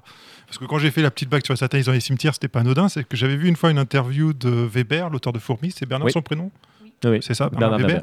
Weber. Et il disait que du temps où il était journaliste, il avait proposé justement à sa rédaction de faire euh, un article, un petit reportage sur les gens qui font du jeu de rôle. Et la réponse qu'il avait eue de sa rédaction, c'était justement de dire Ouais, non, mais les gens qui font du jeu de rôle, les gens qui vont dans les cimetières, tout ça. Il dit Non, c'est pas ça. Ouais, mais non, mais de toute façon, c'est ce que c'est, c'est pas la peine, laisse tomber. Et il avait dû beaucoup lutter juste pour réussir à faire un petit reportage qui mette les choses, qui présente les choses comme elles sont, plutôt que des fantasmes que les gens, euh, que les gens évoquent quand ils ne savent pas de quoi ils parlent, qu'autre chose. Voilà. Aline. Euh, oui, pareil, hein, pour rebondir sur ce que tu disais, Flavie, euh, parce que euh, moi, je suis rôliste aussi depuis longtemps. Je me suis bien évidemment jamais cachée, puis je suis éducatrice. Donc, en fait, même auprès des enfants ou n'importe quel autre public, que ce soit des adultes, des handicapés, enfin, peu importe, effectivement, en plus, dans cette formation-là, on nous a dit à des moments, enfin, moi, j'ai eu de la chance d'être je pense, auprès de gens qui, m'ont bien formé, en tout cas c'est ce que je ressens, euh, où euh, c'était une époque où on disait il faut absolument différencier euh, la vie personnelle et la vie en tant que, enfin en tant qu'éducateur, donc éducatrice. Et, en fait non, on ne peut pas se dissocier. Évidemment qu'on va donner de nous-mêmes. Évidemment, après bien sûr, il faut faire une certaine part des choses ou prendre du recul, et bien bien évidemment. Mais on peut pas euh, dissocier complètement, ça c'est clair. Ça va au-delà, c'est-à-dire qu'on peut pas te dissocier si tu veux faire du bon travail. Oui, bah voilà, exactement. On peut dissocier euh, si on veut faire du très mauvais travail et euh, tu vois ce que je veux dire, euh, soutenir euh, des propos qu'on ne tient pas, euh, ça on peut tout à fait le faire. hein. Moi je peux te préparer un excellent argumentaire dans lequel je soutiendrai que le système d'assurance est le meilleur du monde et que c'est comme ça qu'il faut travailler, qu'il faut travailler avec des banques, etc. Moi je peux, je peux te le faire le discours si tu veux, il est rodé, hein. Hmm. mais euh, ce sera pas moi et je pense que si tu veux faire du bon travail, il faut être authentique dans ses erreurs comme dans ses... Mehdi. Oui. Euh, je, encore une fois, dans ce que, dans ce que disait euh, Flavie, ce que je trouve euh, assez intéressant, c'est que dans toutes les polémiques qui, euh, entre guillemets, biaisent euh, le- l'ego des, des podcasteurs et le- la, la prétention à créer quelque chose, on retrouve la même chose, que ce soit dans le jeu de rôle, dans le jeu vidéo et dans plein d'autres autres domaines. En termes de polémique, c'est quand même extrêmement euh, pauvre. C'est la dissociation, euh, c'est-à-dire dissocier votre, votre activité professionnelle doit être parquée, votre activité personnelle doit être parquée, vos passions doivent, doivent être parquées ailleurs. Enfin, c'est un truc, justement, on nous dit de, on nous dit de, de, de cloisonner, de pas devenir dingue, alors qu'on nous fait une espèce d'injonction qui, qui nous limite, nous pousse à Mm. devenir complètement, complètement fou sur les bords. Et c'est toujours les mêmes polémiques. Donc, dissociation, violence, euh, rentrer dans le dans l'univers du, du, du récit jusqu'à ne plus pouvoir en ressortir un peu euh, limite à la trône. Euh, donc moi j'ai juste envie de dire aussi que ce qui se passe à l'heure actuelle dans, dans le podcast et cette cohérence, bah, ne serait-ce le fait d'avoir cette émission aujourd'hui, c'est c'est un signe de personnes qui prennent non pas les armes mais les micros pour, pour en dire quelque chose et tout simplement dire que non, il y a une continuité, il y a une rigueur aussi de, des, des, podcasteurs eux-mêmes et bah non, ça ne, rend pas fou, entre guillemets, d'avoir cette, cette rigueur-là et, et d'en parler comme ça. Voilà. Juste, je voulais préciser euh, par rapport à cette histoire, justement, moi, j'aimerais bien qu'on puisse tous être euh, authentiques et, euh, livrer qui on est, etc., qu'il y ait un ensemble. Et je repensais à ce dont on avait discuté il n'y a pas longtemps, avec Mehdi notamment, par rapport aux, femmes ou, ou, autres personnes qui défendent les droits des femmes et autres, et qui se sentent attaquées personnellement derrière par rapport bah, au Gamergate ou autres, qui font que tu peux peut-être préciser brièvement le bah, Gamergate parce que peut-être que tout le monde n'est pas Très brièvement, le Gamergate, donc ça a été un, scandale euh, qui est, euh, qui est parti de deux créatrices notamment qui s'appelaient Zoe Quinn et Brianna Wu et qui se sont retrouvées dans une posture telle qu'on les a accusées soit d'utiliser euh, leur, on va dire, des relations personnelles et notamment intimes pour arriver à leur fin dans le domaine du jeu vidéo. Ça, c'était plutôt du côté de, Zoe Quinn et Brianna Wu en soutenant ces dimensions-là et en parlant en tant que, game designer, c'est également retrouvé menacé de mort, euh, doxé, c'est-à-dire qu'il y a des gens qui ont pris son, des éléments de son identité personnelle en hackant ses comptes, euh, en venant auprès de son, domicile, en prenant des photos de chez elle, de ses proches, et en les mettant sur, euh, Internet ou en les lui mailant pour, euh, pour, pour l'intimider. donc c'est allé suffisamment loin pour qu'elle fasse partie d'un, d'un, mouvement de, de protection du FBI. Donc c'est dire à quel point c'est, ça, a été. Et il y a eu tout un mouvement en fait de, déni, euh, essentiellement sans trop être réducteur, euh, qui, venait, qui était souvent initié par des hommes, de dire non, en fait, nous, on va vous dire vraiment ce que c'est que le Gamergate. C'est pas ces problèmes-là euh, qu'on est en train de dénier. En fait, c'est juste un problème d'éthique journalistique. Donc, il y a un truc complètement fou, complètement clivant qui s'est passé autour de ça. Sauf que le Gamergate, c'est juste des femmes qui ont, qui ont entre autres, et des gens de manière plus globale qui ont voulu proposer d'autres manières de, de jouer aux jeux vidéo, d'autres types de jeux vidéo, et qui se sont fait descendu, euh, descendre en flamme. Voilà. Oui, non, mais voilà, ce que je voulais dire donc, par rapport à ça, c'est qu'effectivement, moi, je préférais qu'on puisse tous s'exprimer en tant que nous-mêmes tout le temps et que juste Là, je pense que de toute façon, les personnes qui s'expriment mais qui cachent leur identité pour des raisons de sécurité, on va dire, elles s'expriment quand même en tant qu'elles-mêmes. Hein. Je ne doute pas du tout de ça. Je me dis juste qu'il y a parfois des vraies impossibilités à donner euh, son nom par peur de représailles qui sont concrètes. Et ça, euh, voilà, je voulais juste préciser. Juste avant de te laisser la, parole, Flavie, ce que tu viens de dire me fait penser euh, à, des heures qui sont assez sombres parce que à l'époque où euh, la radio était le seul moyen de communiquer entre résistants, par exemple, au moment de la Seconde Guerre mondiale, c'était exactement ça. On en passait par des phrases qui étaient euh, détournées, on en passait par des pseudonymes parce qu'il allait de, la vie de la personne. Alors je vais pas mettre, enfin mélanger les échelles de valeur là-dessus, mais c'est ça, moi dans, mon cœur, ça me fait vraiment penser à ça. Et juste, je te donne la parole tout de suite. Ça, je, pour aller dans le sens de ce que disait Mehdi.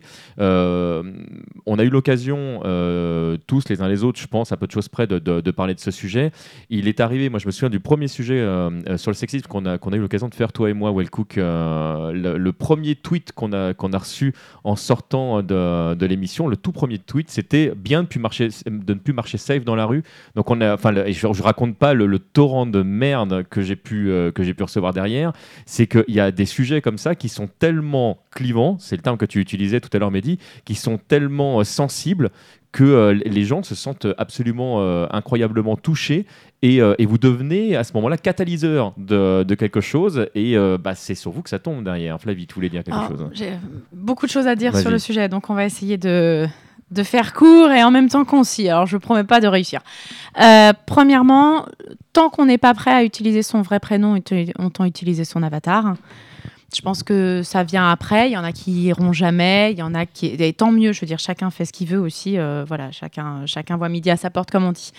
C'est un autre sujet. Euh, ce dont on parle, je pense que c'est. Euh, on vit dans un monde où vive le consensus, vive le, conventionnel, et ce serait tellement dommage d'annoncer une, opinion que tout le monde n'a pas. C'est généralement là qu'on dit Ah putain, qu'est-ce qu'il a de l'ego ce mec sur euh, ce podcast, je le, je le blaire pas. Généralement, juste parce que la personne a dit un truc qui était en désaccord avec ce que tu penses. Et il y, a aussi ce côté-là. Et tous les trucs dont vous parlez, j'irai après sur le problème de la femme. Euh, parce que je pense que c'est entre guillemets un vrai problème, en même temps un faux problème. Je pense que tout ce qui se passe est déjà arrivé à des hommes, mais sur d'autres sujets, parce qu'on les attaquait pas parce qu'ils balançaient des opinions sur le fait qu'ils étaient des hommes, mais on pouvait les attaquer sur le fait qu'ils étaient gays, ou toi t'as une petite bite, ou euh, comment t'oses dire ça, t'es qu'un gros con. Et, euh, en fait, euh, le problème des femmes, je pense que euh, dans, dans les podcasts comme dans les autres choses, c'est que elles, quand elles disent des opinions, ben c'est pas comme pour les hommes, on a un truc très facile pour les attaquer, c'est le fait que ce sont des femmes, donc on les balance là-dessus. Le truc le plus revendicatif que moi je puisse dire, c'est que moi je viens d'une fratrie de garçons. Je suis la seule petite fille euh, toute mignonne euh, dans une fratrie de garçons et euh, et on m'a, moi, j'ai appris à jouer aux jeux vidéo très très tôt, à faire, à faire des jeux vidéo de garçons, et, et au final, c'est une fausse étiquette. C'est, euh, moi, j'estime que peu importe que je sois une fille ou un garçon, je dis ce que je pense, sans me soucier du fait que je sois soit une fille ou un garçon. Et je pense que c'est la façon la plus revendicatrice et la plus euh, importante que tu puisses avoir, que tu sois un homme ou une femme, peu importe ce que tu le sois en fait. Dis ce que tu penses sans te poser ces questions-là et c'est la façon la plus géniale que tu feras, qui fera tomber toutes les barrières concernant le féminisme ou le reste. Mais ça, je suis, non, je suis Dans vraiment un idéal, ouais, mais je Mais pense oui, que c'est un idéal qui marche. Moi, je suis, je suis dans mon métier, je suis confrontée à plein plein de gens qui sont très très machos et quand ils arrivent en me traitant un peu à la, à la petite minette, euh, à la petite minette prof et qui voient que peu m'importe ce qu'ils balancent, je reste droit dans mes bottes et j'en ai rien à branler, et ben généralement ça casse absolument tout. Je suis désolé, juste avant. Il y a, il y a, hum, vu qu'on a la, la chance de pouvoir vraiment déployer ces questions-là, il y a quand même aussi euh, la, la nuance qui va dépendre euh, de plein d'autres contextes. Bon, c'est peut-être euh, intellectualisé à outrance, mais ça va dépendre aussi de- du milieu social dans lequel on est ég- également. Ça va. Je reprécise quoi donc euh, oui, C'est par rapport à ce juste- que oui, tu- parce que, ce que- juste- ce que tu viens de je, dire. je précise 15 Juste- secondes qu'on n'a pas assez de micros pour tout le monde et que Ouais. des fois peut-être Ouais, vous n'entendez pas tout. On va essayer de dispatcher les Oui, micros de manière à ce que Flavie, voilà, voilà, Flavie me demandait euh, de, de repréciser. Moi, j'étais vraiment dans la continuité de ce que tu disais, en expliquant que même de ce, que, ce dont j'ai pu être témoin et n'étant n'étant pas n'étant pas une femme, donc pas exposée de la même manière, euh, il y a au- aussi même chez différentes femmes des expositions qui sont différentes dans ce genre de discrimination là et dans ce genre de discours euh, typiquement de, de dominé. Euh, tu prenais le, le contre-exemple en disant que des hommes aussi pouvaient y être exposés, mais c'est toujours la nuance, pas de la même manière et pas avec la même violence. Euh, de, de même que. euh, Ouais, Il y a aussi ouais. des femmes qui sont euh, elles-mêmes en train de reproduire certains schémas Ah, et on qui est déjà très très sûr. De faire ça. Je veux dire, c'est un, c'est un, Oui. dé- un débat extrêmement large. Bien Maintenant, sûr. moi, tout ce que je te dis, c'est quand tu as les couilles de pouvoir le faire et de pouvoir représenter quelque chose, Mhm. fais-le quoi. Oui. Oui, oui. Là-dessus, là-dessus, je suis d'accord. Mais, Mais c'était je- vraiment la simple nuance de dire que les- l'exposition, euh, à, comme disait Sébastien, euh, au torrent de merde, euh, n'était pas, tout- pas la même euh, pour euh, différentes personnes, tout simplement. Enfin, moi, en tout cas, je, je- je pense réellement qu'effectivement, juste agir en tant que soit femme ou homme, euh, c'est l'idéal. Juste, je déplorais le côté où parfois certaines ne pouvaient pas le faire parce que derrière, il y avait des vraies menaces. Mais j'espère vraiment que justement, on va pouvoir changer ça. Quoi. Ouais, mais il y a des vraies menaces, pas que sur les femmes. Je veux dire, Salman Rushdie, si vous voyez, euh, lui, il a juste euh, exprimé des opinions et maintenant il peut juste vivre en Angleterre, quoi. Il est obligé de manger de la merde tous les jours, quoi. Pensons à lui, il a une nourriture anglaise tous les jours à sa table, quoi. Ah non, mais tout pareil pour euh, que ce soit femme ou autre euh, discrimination. hein, ça, il n'y a, y a pas de souci. En que tout les cas- Anglais mangent mal, c'est une discrimination aussi. On- mais on en c'est parlera limite dans une raciste, j'ai envie de dire. Oui, on, dire. on parle- on parlera du problème de- du racisme anglais dans une prochaine émission, mais le, le- juste pour rebondir sur ce que tu disais, euh, Flavie, avant d'enchaîner sur un autre sujet, en tout cas en tant que podcasteur, j'ai eu l'occasion d'inviter beaucoup, beaucoup de femmes. J'ai presque invité autant de femmes, presque, que d'hommes. Tu veux dire Mais- en nombre d'intervenants, en- mais pas en quantité. En nombre d'intervenants, voilà. En- Mais c'est pas le sujet personne que j'ai invité. bordel. Voilà, mais On juste- est en complètement hors sujet. mais je, un non, mais je vais juste aller, je vais juste aller justement parce qu'on y retombe justement sur le sur le sujet de l'ego. J'ai donc invité euh, au- presque autant de femmes que d'hommes. Je dis presque parce que ça a été très difficile pour moi de trouver ces femmes pour pour euh, pour les faire intervenir dans, dans des podcasts parce que j'avais moi cette volonté en tant qu'homme de faire en sorte que les, les opinions qui soient euh, promulguées euh, ne dépendent justement ni du sexe euh, ni de la préférence sexuelle ou etc. Donc euh, euh, j'avais cette volonté de chercher un petit peu partout.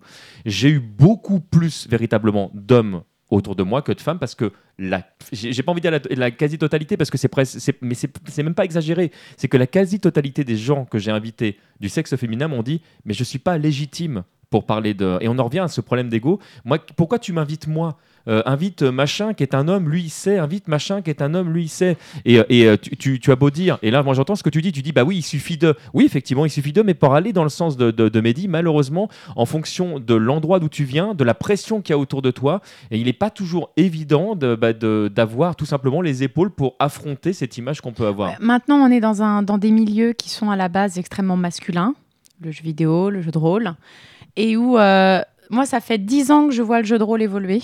10 ans que je vois qu'il y a de plus en plus de nanas. Là, au début, moi, par exemple, j'étais la seule, qui master... la seule nana que je connaissais qui masterisait. Tu veux dire que depuis le Seigneur des Anneaux, ça a changé? Je te jure, il y a même des jeux de rôle sans MJ. On va, on va, on va te montrer. Euh, et euh, et ça, les choses commencent à changer, mais ça change pas du jour au lendemain. Je veux dire, il y a une vraie prise de conscience depuis les années 70 qui fait qu'il y a pas mal de gens qui se battent et tout. Mais on change pas une société en 10 ans. Quoi. Hmm. Et c'est en- c'est pour ça que je disais, quand tu as les couilles de le faire, fais-le, parce que c'est en voyant des gens qui le font qu'il y a de plus en plus de gens qui le font. Mais tu as 10 ans de plus que moi.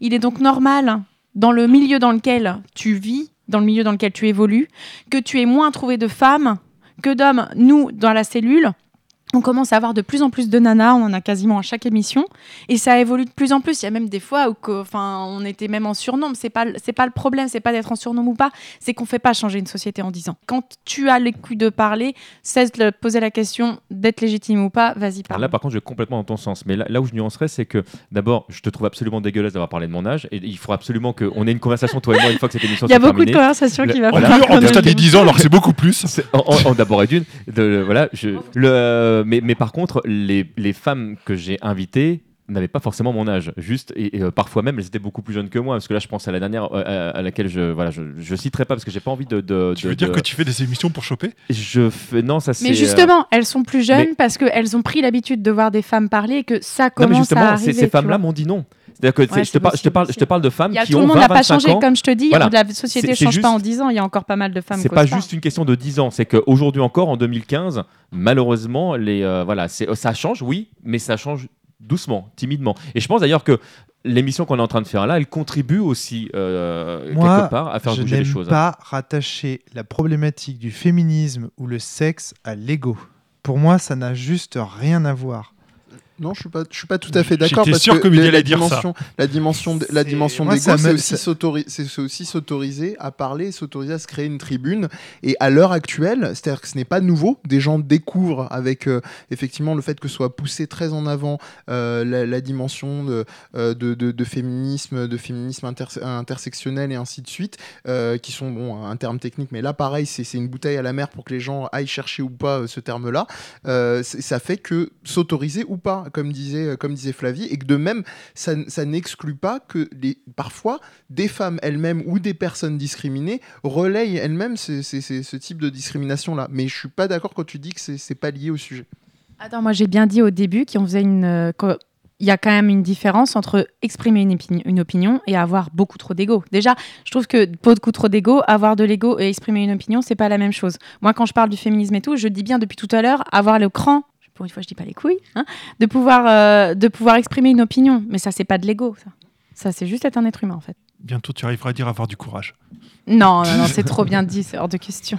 Je suis en vacances, là, j'utilise plein de gros mots. Pour moi, le, le thème sur l'ego, c'était on allait parler de quand l'ego, par exemple, euh, d'un animateur ou d'un rédac chef ou va poser problème pour la qualité du podcast.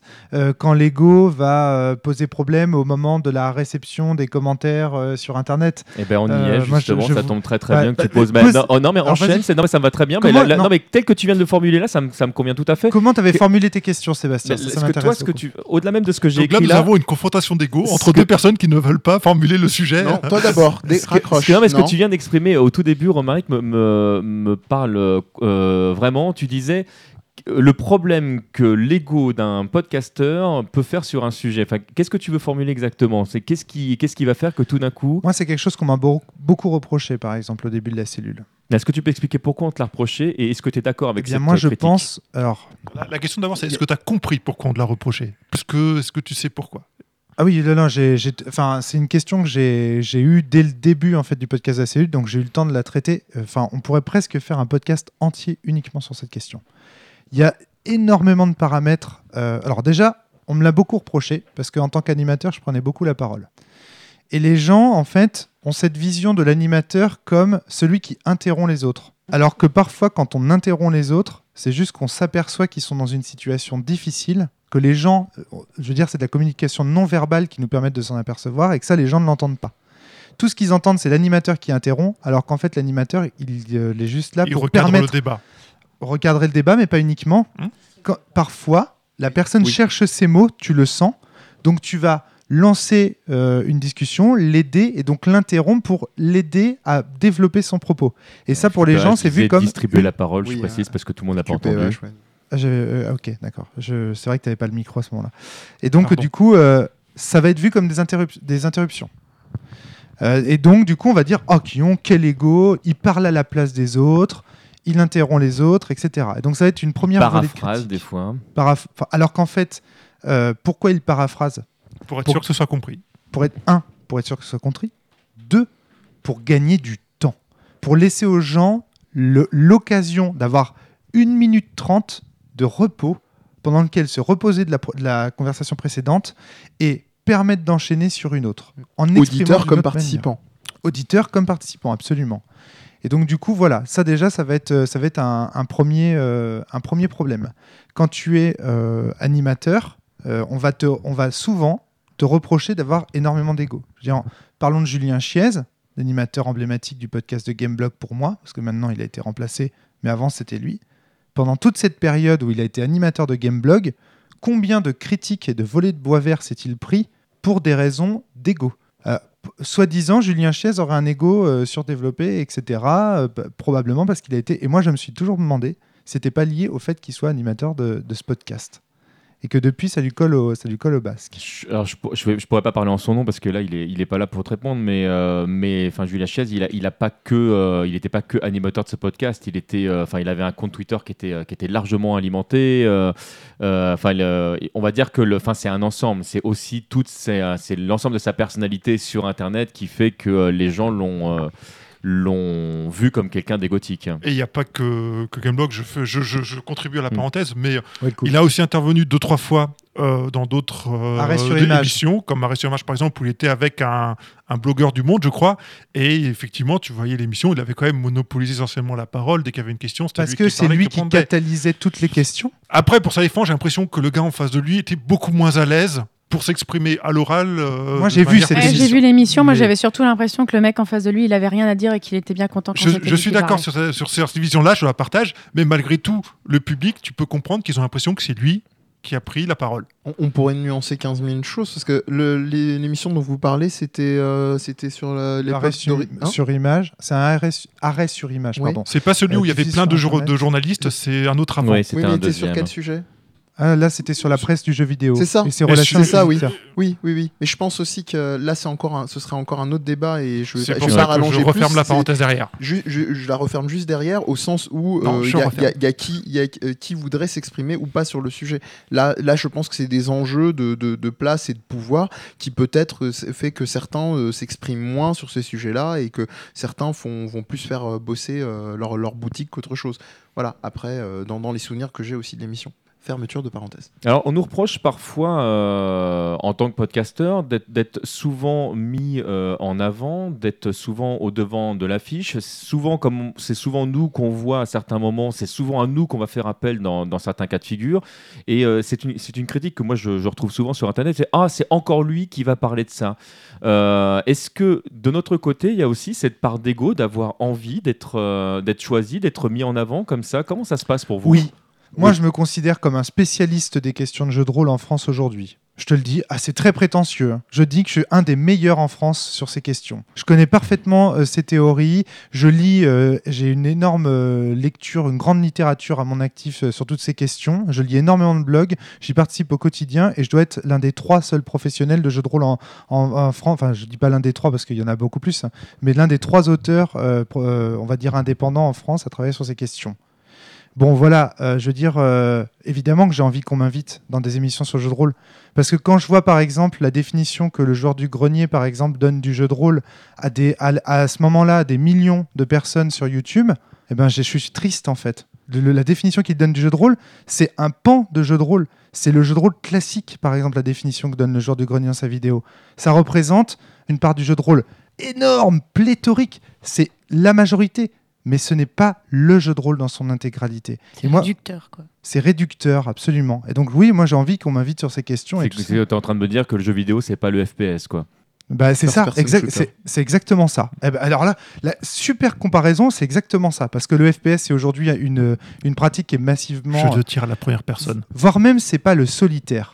parce que je pense que, le jeu vidéo le plus pratiqué au monde, ce n'est pas le FPS, c'est le solitaire sur ordinateur. qui est, devenu payant d'ailleurs. Ouais, c'est peut-être plus le cas aujourd'hui, maintenant, voilà, pour d'autres raisons. Mais, mais, Il paraît que c'est que le mode multijoueur qui est payant. Au Stunfest, il y avait quelqu'un qui disait ça l'année dernière. Mehdi, tu voulais dire? Alors, oui, comme Romaric, mais euh, le... Moi, j'estime aussi que j'ai une, certaine connaissance du jeu vidéo, euh, sauf que je, me questionne vraiment. Alors après, je sais pas si c'est une question de répartition. Est-ce que dans tes rencontres, ce qu'on en parlait aussi en off avec Romaric, euh, on, partage vraiment le souhait de, rencontrer les personnes en direct, d'avoir un échange pour pouvoir, j'irais presque, mutualiser et avoir un maximum de personnes qui pourraient donner leur opinion sur le jeu vidéo.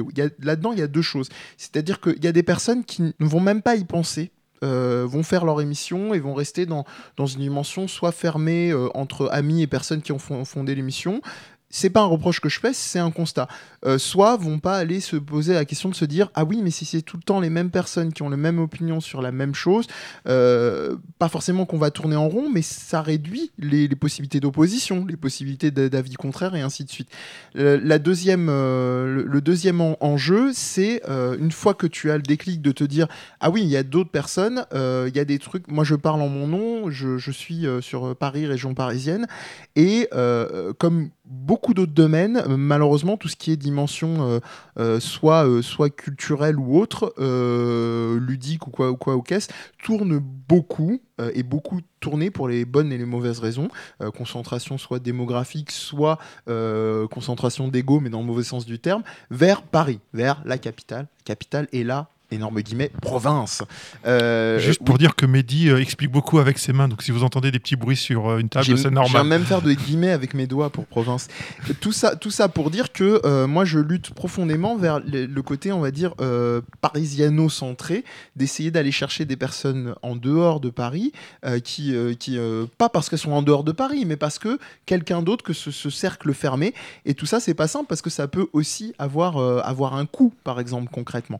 Mais bon, genre j'en reste là. Il y a, peut-être d'autres euh, d'autres idées ou d'autres opinions sur, sur le sujet. Je me permets une parenthèse parce qu'on a, on a une intervention du, ah bah. du, public. Public, peux-tu te présenter Qui es-tu et de quoi veux-tu nous parler? Tu Bonjour, bon, je m'appelle Lorenz Rasson, je suis illustrateur. Euh, je, la, je, la, fais rapide, donc euh, mon travail c'est de, de, créer des images.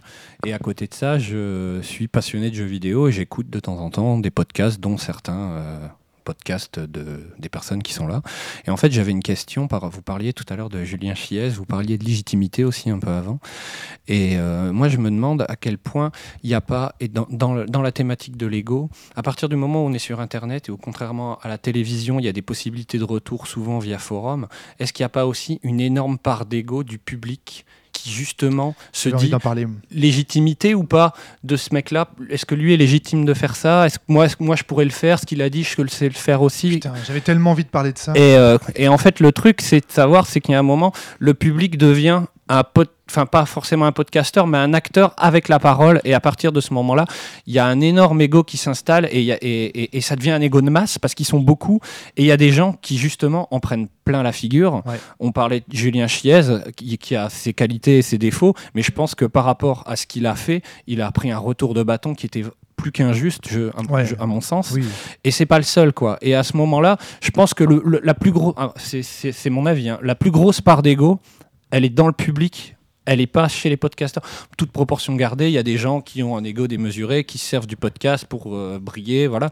Bon, ça c'est tout, c'est le, genre humain. Il y a des comme ça, il y a des gens qui, ont besoin de ça et, euh, et qui le font et ça marche, tant mieux pour eux.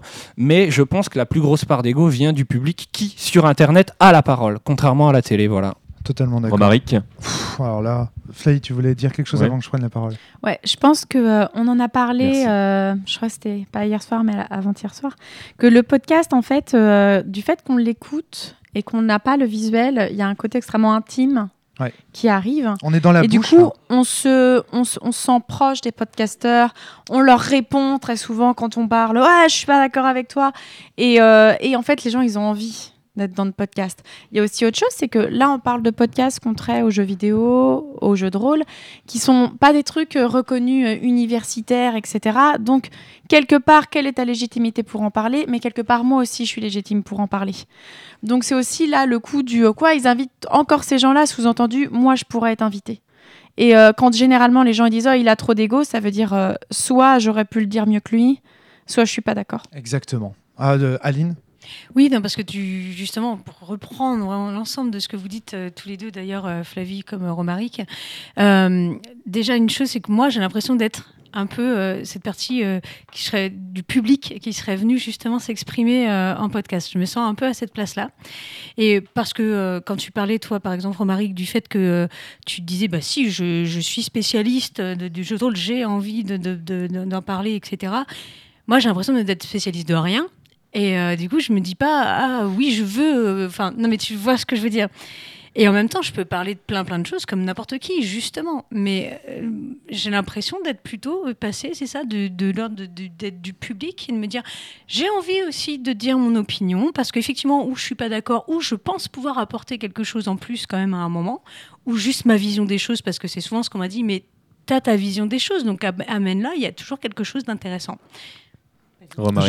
Alors moi, il y a plein de choses à dire là-dessus. D'abord, on parle à des gens qui nous écoutent toutes les semaines, Flavie et moi. Du coup, ils nous connaissent, mais par cœur. Je veux dire, nous, en plus, notre ligne éditoriale, c'est une discussion entre potes. On dit tout, mais tout. Moi, les gens, ils savent que j'ai perdu ma mère, que j'ai hérité d'une maison. Ils connaissent l'adresse de cette maison. Ils savent tout, tout. S'ils écoutent toutes les semaines, ils savent tout de moi. En gros, pour ces gens-là, je suis un ami. Ils m'ont entendu parler pendant des heures alors qu'ils faisaient la vaisselle, etc. Ils me connaissent. Quand ils viennent me voir sur un salon, moi, je ne les connais pas. Tu veux dire qu'en fait, il y, a- il y a presque un côté blog, euh, journal intime, euh, dans- sous un certain angle à la cellule. C'est ça. Et c'est-à-dire en fait que du coup, tu te retrouves dans une position qui est euh, d'entrée de jeu déséquilibrée, où tu as des gens qui te connaissent par cœur et toi, tu ne les connais pas. Et donc du coup, ils se permettent de te parler, c'est ce que voulait dire Fly tout à l'heure, comme si tu étais leur meilleur pote, ou franchement, comme si tu, ils te connaissaient depuis des années. Normal, ils te connaissent depuis des années. Mais toi, tu ne les connais pas. Il y a- Tu sais pas s'ils plaisantent. Tu sais pas s'ils t'aiment. Tu sais pas s'ils te détestent. Moi, je reçois des mails sans espace, sans entrée, de mecs qui pissent du texte en bloc.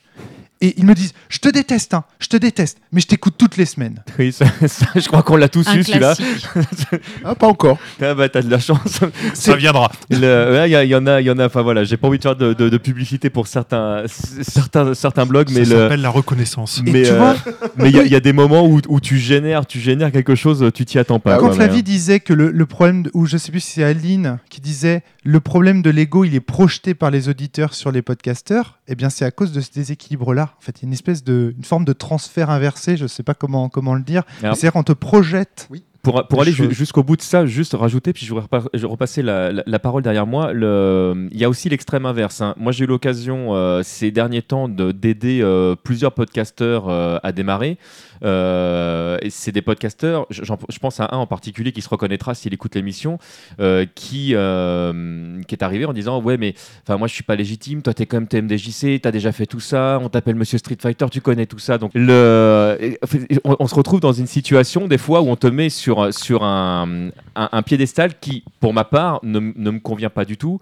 Et il est pas toujours évident derrière d'expliquer à la personne que euh, c'est pas, il n'a pas à faire ça en fait. C'est pas c'est pas là pour là pour le coup, je trouve ça pas légitime. Ça met super mal à l'aise, Et plus. moi en plus, pour le coup, vraiment, ça me, ça me met mal à l'aise. Et je préfère effectivement le, le- le- là, là, c'est une, une situation qu'on a dépassée tous les deux parce que j'ai eu l'occasion rapidement de, de lui expliquer. Mais euh, voilà, c'est- ce qui est bien, c'est qu'on puisse effectivement passer à autre chose. On est tous, et ce que tu disais tout à l'heure, Flavie, voilà, on est tous humains, on a tous une opinion euh, derrière. Si tu as envie de te lancer à faire ton truc, fais-le. Si tu as besoin d'un coup de main pour savoir quel micro choisir, quel machin, moi je peux t'aider, etc. Mais voilà, ne mettons pas cette distance entre nous.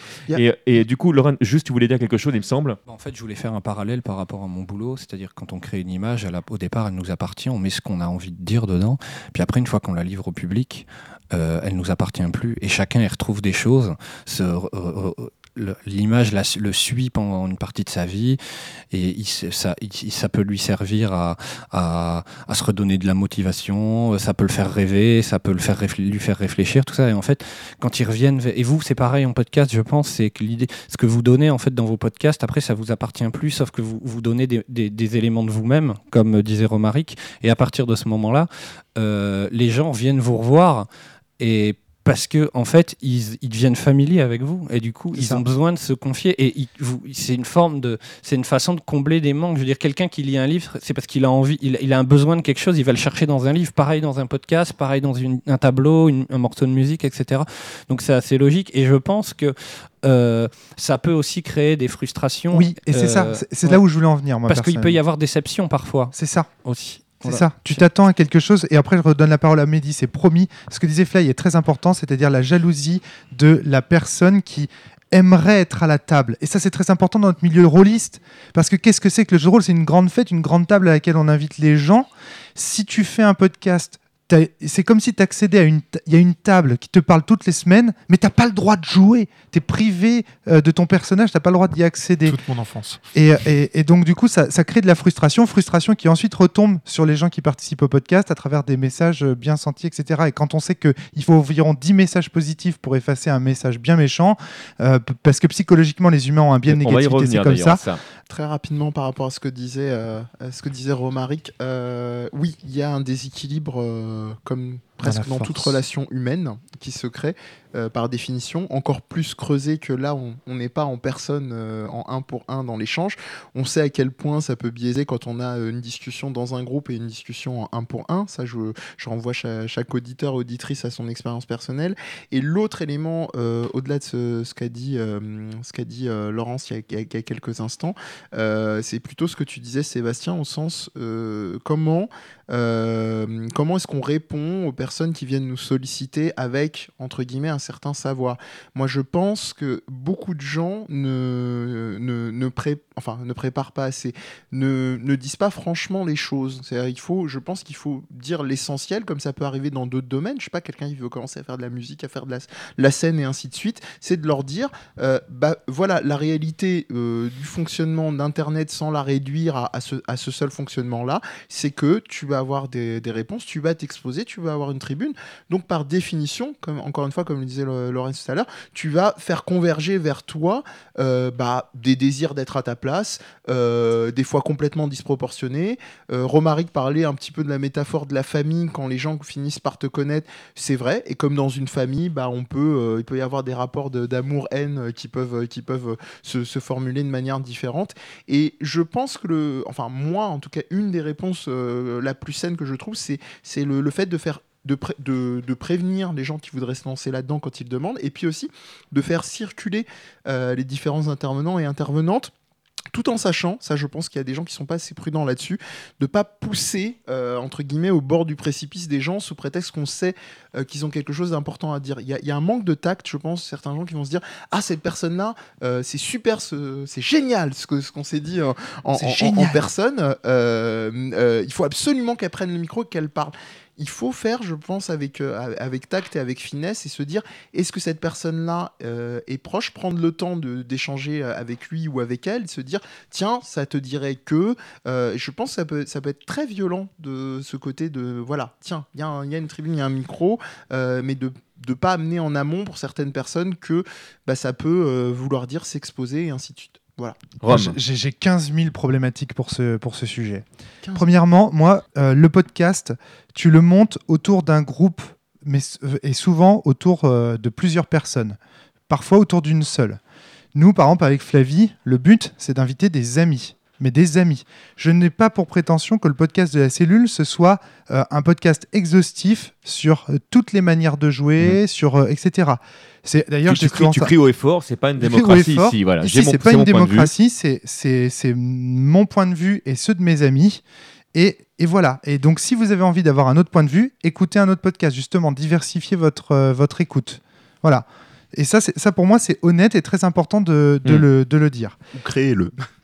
On crée-le, voilà, c'est ça, c'est pas toujours évident, mais en plus, enfin aujourd'hui on a dit, hein, les démocratisations des techniques, euh, des, enfin voilà, on, peut quand même assez euh, facilement. Et moi j'aime bien ça, j'aime bien quand un podcast il est engagé. Et donc là, à mon avis, on rejoint la problématique de l'ego, c'est que je pense qu'un podcast il ne peut être engagé que si on a des personnalités fortes avec des propos forts, avec des, un idéal pour le média dans lequel il parle fort. Euh, par exemple, ça peut être Mehdi sur euh, le fait de euh, transformer le jeu vidéo en culture vidéo ludique et essayer de, retrouver le sérieux qu'on trouvait dans nos jeux d'enfants, comme dirait Nietzsche. Voilà, on va faire une émission. C'est un propos fort. Alors que d'autres pourraient dire non, non, le jeu c'est juste pour s'amuser et se détendre après une bonne journée de boulot. Lui va dire non, non, non, non, on peut réfléchir autour des problématiques. Enfin, j'ai l'impression, Mehdi, que c'est un peu ce que tu veux faire. Ça, ça ne se construit qu'autour d'un ego, autour d'ego, autour de, d'idéaux, autour de propositions euh, fortes. Donc c'est moteur l'ego pour un podcast. Ça c'est le premier point.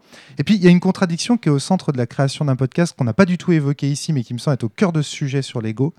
C'est le fait que toi et moi, par exemple, Sébastien, on a monté mmh. plusieurs podcasts. On a monté un podcast, euh, en particulier pour moi, la cellule, toi, tmdjc.com, etc.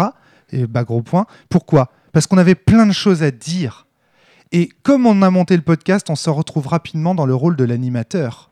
On est celui qui invite, mmh. on Mhm. est celui qui fait. Et là, il y a une contradiction. Parce que celui qui invite et celui qui est le host, il est censé laisser parler les autres. Oui, mais il a créé ce podcast parce que justement, il avait plein de choses à dire sur son média. Et donc là, il y a une espèce de contradiction de position qui est qu'on a à la fois l'animateur qui devrait laisser parler le média et en même temps celui qui a le plus de choses à dire. C'est marrant parce que je, je suis, je suis mon, mon, mon chemin de fer au fur et à mesure et vous êtes super synchro. Je tiens à vous remercier vraiment tous. C'est au fur et à mesure je vois le truc. Bon, il y, a- il y a deux trucs qu'on a sauté. Je sais pas, Vous pouvez pas être parfait. Bon bah attends, c'est euh, le syndrome de. Moi j'appelle ça le syndrome de l'animateur bavard. C'est Non, ça. Non, alors mais je suis- il a développé un plan sans originalité je- et puis tout découle. On n'est Je- pas ouais, bons vous n'êtes pas très originaux. Et euh, Aline, je te donne la parole tout de suite, mais juste, je- effectivement, je, trouve. Ah bon, bah alors, Well Cook, alors, le, parce que j'ai j'ai vu la main se lever comme ça, mais oui, Romaric, je vais complètement dans ton sens. Il y a effectivement une sorte de dichotomie entre le fait de vouloir exprimer quelque chose, mais d'inviter des gens pour que ces, pour que Eh, ces gens l'expriment. Pourquoi on s'est cassé le cul à acheter des micros, à inviter des gens, à envoyer des monstres mails, à payer euh, des déplacements parfois, à acheter des jeux, etc. Pourquoi? Pour, Parce qu'on avait envie d'en parler. Et au final, on invite tout le monde et on, les- et on doit les laisser parler. Et il y a un côté comme ça. Là, c'est là que l'ego rentre en contradiction avec. euh, c'est là qu'il y a une, un vrai- une vraie. euh, Ouais. Ouais, mais en fait, c'est sur ce qu'a dit Romaric, un peu ce que j'a- j'allais dire, parce que c'est vrai que sur, euh, sur l'intégrité du podcast sur le sujet de l'ego, on l'a en fait abordé juste rapidement chacun par nos expériences personnelles au début, mais en réalité, si, quand les gens créent un podcast, c'est avant tout pour partager. Ça se voit très vite que si tu le fais que pour toi, ça, ça va pas forcément aller très loin. Mais si tu le fais, c'est parce que tu as envie que les gens ils t'éc- ils- ils t'écoutent, partager ton opinion, ouvrir éventuellement des sujets, discuter et puis euh, agrandir le cercle de, j'ai envie de savoir, de connaissances, enfin exporter un petit peu des choses que tu as envie de, de sortir de ton petit cercle pour que d'autres personnes y aient accès. Mais quand tu invites tes amis, euh, du coup, il n'y a aucune différence entre partager leurs avis et le tien et partager toi-même. Enfin, tu vois ce que je veux dire C'est bizarre. On est là pour partager et tu dis, on- mais on n'est pas là pour dire ce qu'on qu'on a sur le cœur. Bah, c'est si, pas, c'est- pas, ce que je vais vous dire. Ce que je veux dire, si ça se résumait qu'à ça, ça irait peut-être pas forcément très loin. On a- forcément, tu exprimes une opinion, donc forcément, ton ego, il intervient là, tu as ton opinion, tu la défends, tu discutes, des fois tu convaincs quelqu'un, des fois quelqu'un te convainc, il y a des échanges, ça se construit, et ça fait, et ça fait un débat, un débat ou une discussion. Mais effectivement, si on enregistre ça, si on les diffuse sur Internet, si on en discute, on va sur des salons, on rencontre des gens, on accepte la critique ou pas, c'est avant tout parce qu'on a envie de partager malgré tout, et on fait ça pour partager. Aline. Ah, parce que là, ce que j'entends, c'est qu'effectivement, les gens interprètent peut-être mal euh, ou voient un ego mal placé là où il y en a sûrement pas. Parce qu'effectivement, à mon avis, moi, euh, personnellement, je vois pas où est la contradiction de mener tout en étant intervenant. Enfin, je vois vraiment pas de souci là-dessus. Tu veux partager euh, la communication, la discussion avec des gens et tu fais à part égale. euh, Enfin, pour moi, a priori. Les gens vont euh, dire que tu es trop bavard. C'est ce que disait oui, mais parce que c'est ce que je dis. Ils voient un rôle de meneur qui est pas forcément la même définition que tout le monde. Euh, Tu veux dire quelque chose qui soit un peu stéréotypé euh, Le meneur, c'est ça, il distribue la parole, point final. Voilà. Alors que non, pas forcément. Enfin, c'est mon avis. Flavie Ah, moi, j'ai une petite question. hein. Petite, euh, voilà. Est-ce que c'est grave hein Je veux dire, euh, l'ego, pendant des années, la télé, elle a fonctionné qu'à ça. Les émissions qui étaient regardées, c'était celles où les gens, il y avait un présentateurs qui avaient plein d'ego, où on regardait les séries où il y avait un mec qui avait un, une grosse, un gros clair. ego. Une grosse- un gros ego, une grosse euh, envie de parler. Euh, non, est-ce que c'est grave? Alors, ça paraît grave parce que dans le podcast, c'est une sorte de média nouveau qu'on voudrait extrêmement démocratique, mais on reste sur le même genre de d'émission au final, sauf que juste ça s'écoute. Est-ce que c'est grave d'avoir de l'ego docteur? Non. En fait, Will Cook. Non, je voulais juste rebondir parce qu'elle parle de Lego à la télé qui a fonctionné qu'à ça pendant très longtemps. Et elle a raison, mais il y a aussi quelque chose qui a perturbé un peu tout ça. Ça va être la télé-réalité qui a ouvert Lego à tout et n'importe qui sans raison particulière. Et à partir de là, en parallèle avec la possibilité de s'exprimer sur Internet, ça a ouvert parfois les voies à tout et n'importe quoi. Et les gens, ils cherchent pas à avoir de l'ego, juste à écrire deux, trois mots pour s'effouler en rentrant du boulot le soir ou pour dire je t'aime aussi. C'est à peu près intellectuellement du même niveau de dire j'aime beaucoup, de dire je déteste, hein, parce qu'il n'y a pas beaucoup de développement à côté pour dire pourquoi l'un ou pourquoi l'autre, euh, sans construction, sans plus de construction que ça. Donc il y, y a un parallèle entre les deux médias aussi qui font que l'ego explose et des- se retrouve éparpillé au travers de la milliard, Tu veux dire que la- des milliards de personnes sur cette planète euh, qui peuvent s'exprimer maintenant. que la notoriété en fait est devenue euh, très accessible en fait. Ouais, trop. Mm. Ah, je vais juste dire que c'était pas juste par rapport à ce que vient de dire Flavie, ce n'est pas grave, c'est juste que les, les canaux de diffusion ont aussi changé. C'est-à-dire que le rapport à la génération euh, Jerry Springer Show, euh, Love Story et compagnie en termes de diffusion, de réception et euh, de possibilité de s'exprimer ne sont plus du tout les, les- les mêmes. Et quand on fait du podcast audio ou vidéo, les échanges ne sont plus les mêmes en fonction de comment aussi on s'expose. On parlait tout à l'heure de notamment euh, euh, Julien Chiez en disant que il s'est exprimé à travers ses podcasts euh, en, en les animant avec ses, avec ses, ses collègues euh, de, de Gameblog, mais aussi euh, il s'exprimait via d'autres canaux qui sont les réseaux sociaux sur le net, qui sont euh, des tribunes sur de- des, des chaînes de télé classiques, qui sont euh, des, chaînes, des émissions sur Internet. Magazine et papier. ça, forcément, ça, ça ne donne plus la même réception et ça ne donne plus la, la même adresse que, que sur le format télé. Mhm. Lorenz. Bah, Moi, je pense que Internet a donné une illusion que tout le monde pouvait euh, monter à la tribune et euh, pouvait avoir une forme de starification. Tu parlais de la télé-réalité, ça a été une première étape. Et puis après, Internet fait croire que effectivement, effectivement tout le monde peut tout faire. Sauf que je pense qu'il faut relativiser ça et il faut bien se rendre compte que un podcast, un livre. euh, La composition d'un album, etc., c'est du travail aussi, c'est du temps. Il y a une durabilité, il y a, du travail. Et un podcast ne devient pas comme. euh, je sais pas, c'est hier, on disait le premier numéro, c'est toujours un foirage complet. Et c'est après que ça prend, que ça se structure. Et c'est là où il faut bien faire la différence. Et je pense qu'il faut l'amener bien au public. Cette différence-là, c'est de montrer que, euh, effectivement, tout le monde a des choses intéressantes à dire. Mais euh, la parole, tout le monde peut la prendre sur Internet. Mais la structure pour donner une parole organisée et diffuser un message, ça, ça se construit. ça Putain, prend je du temps. kiffe le public. hein. tout, le, tout le monde, tout le monde, là, tout le monde, ça tout prend le monde plus peut- soi, mais alors. Hmm. Tout le monde peut tout faire, ça dépend comment il le fait. J'avais ça. C'est ce que Mais tu voilà, viens et de après, et après, le podcast, euh, après, c'est les, entre, entre guillemets, j'ai envie de dire, c'est les, c'est les goûts et les couleurs, c'est la, c'est ce que tu vas rechercher, si tu cherches un truc pointu, si tu cherches un truc moins pointu, voilà. Après, euh, la qualité de ce qui est à l'intérieur des, des divers podcasts, euh, elle est ce qu'elle est et chacun jugera.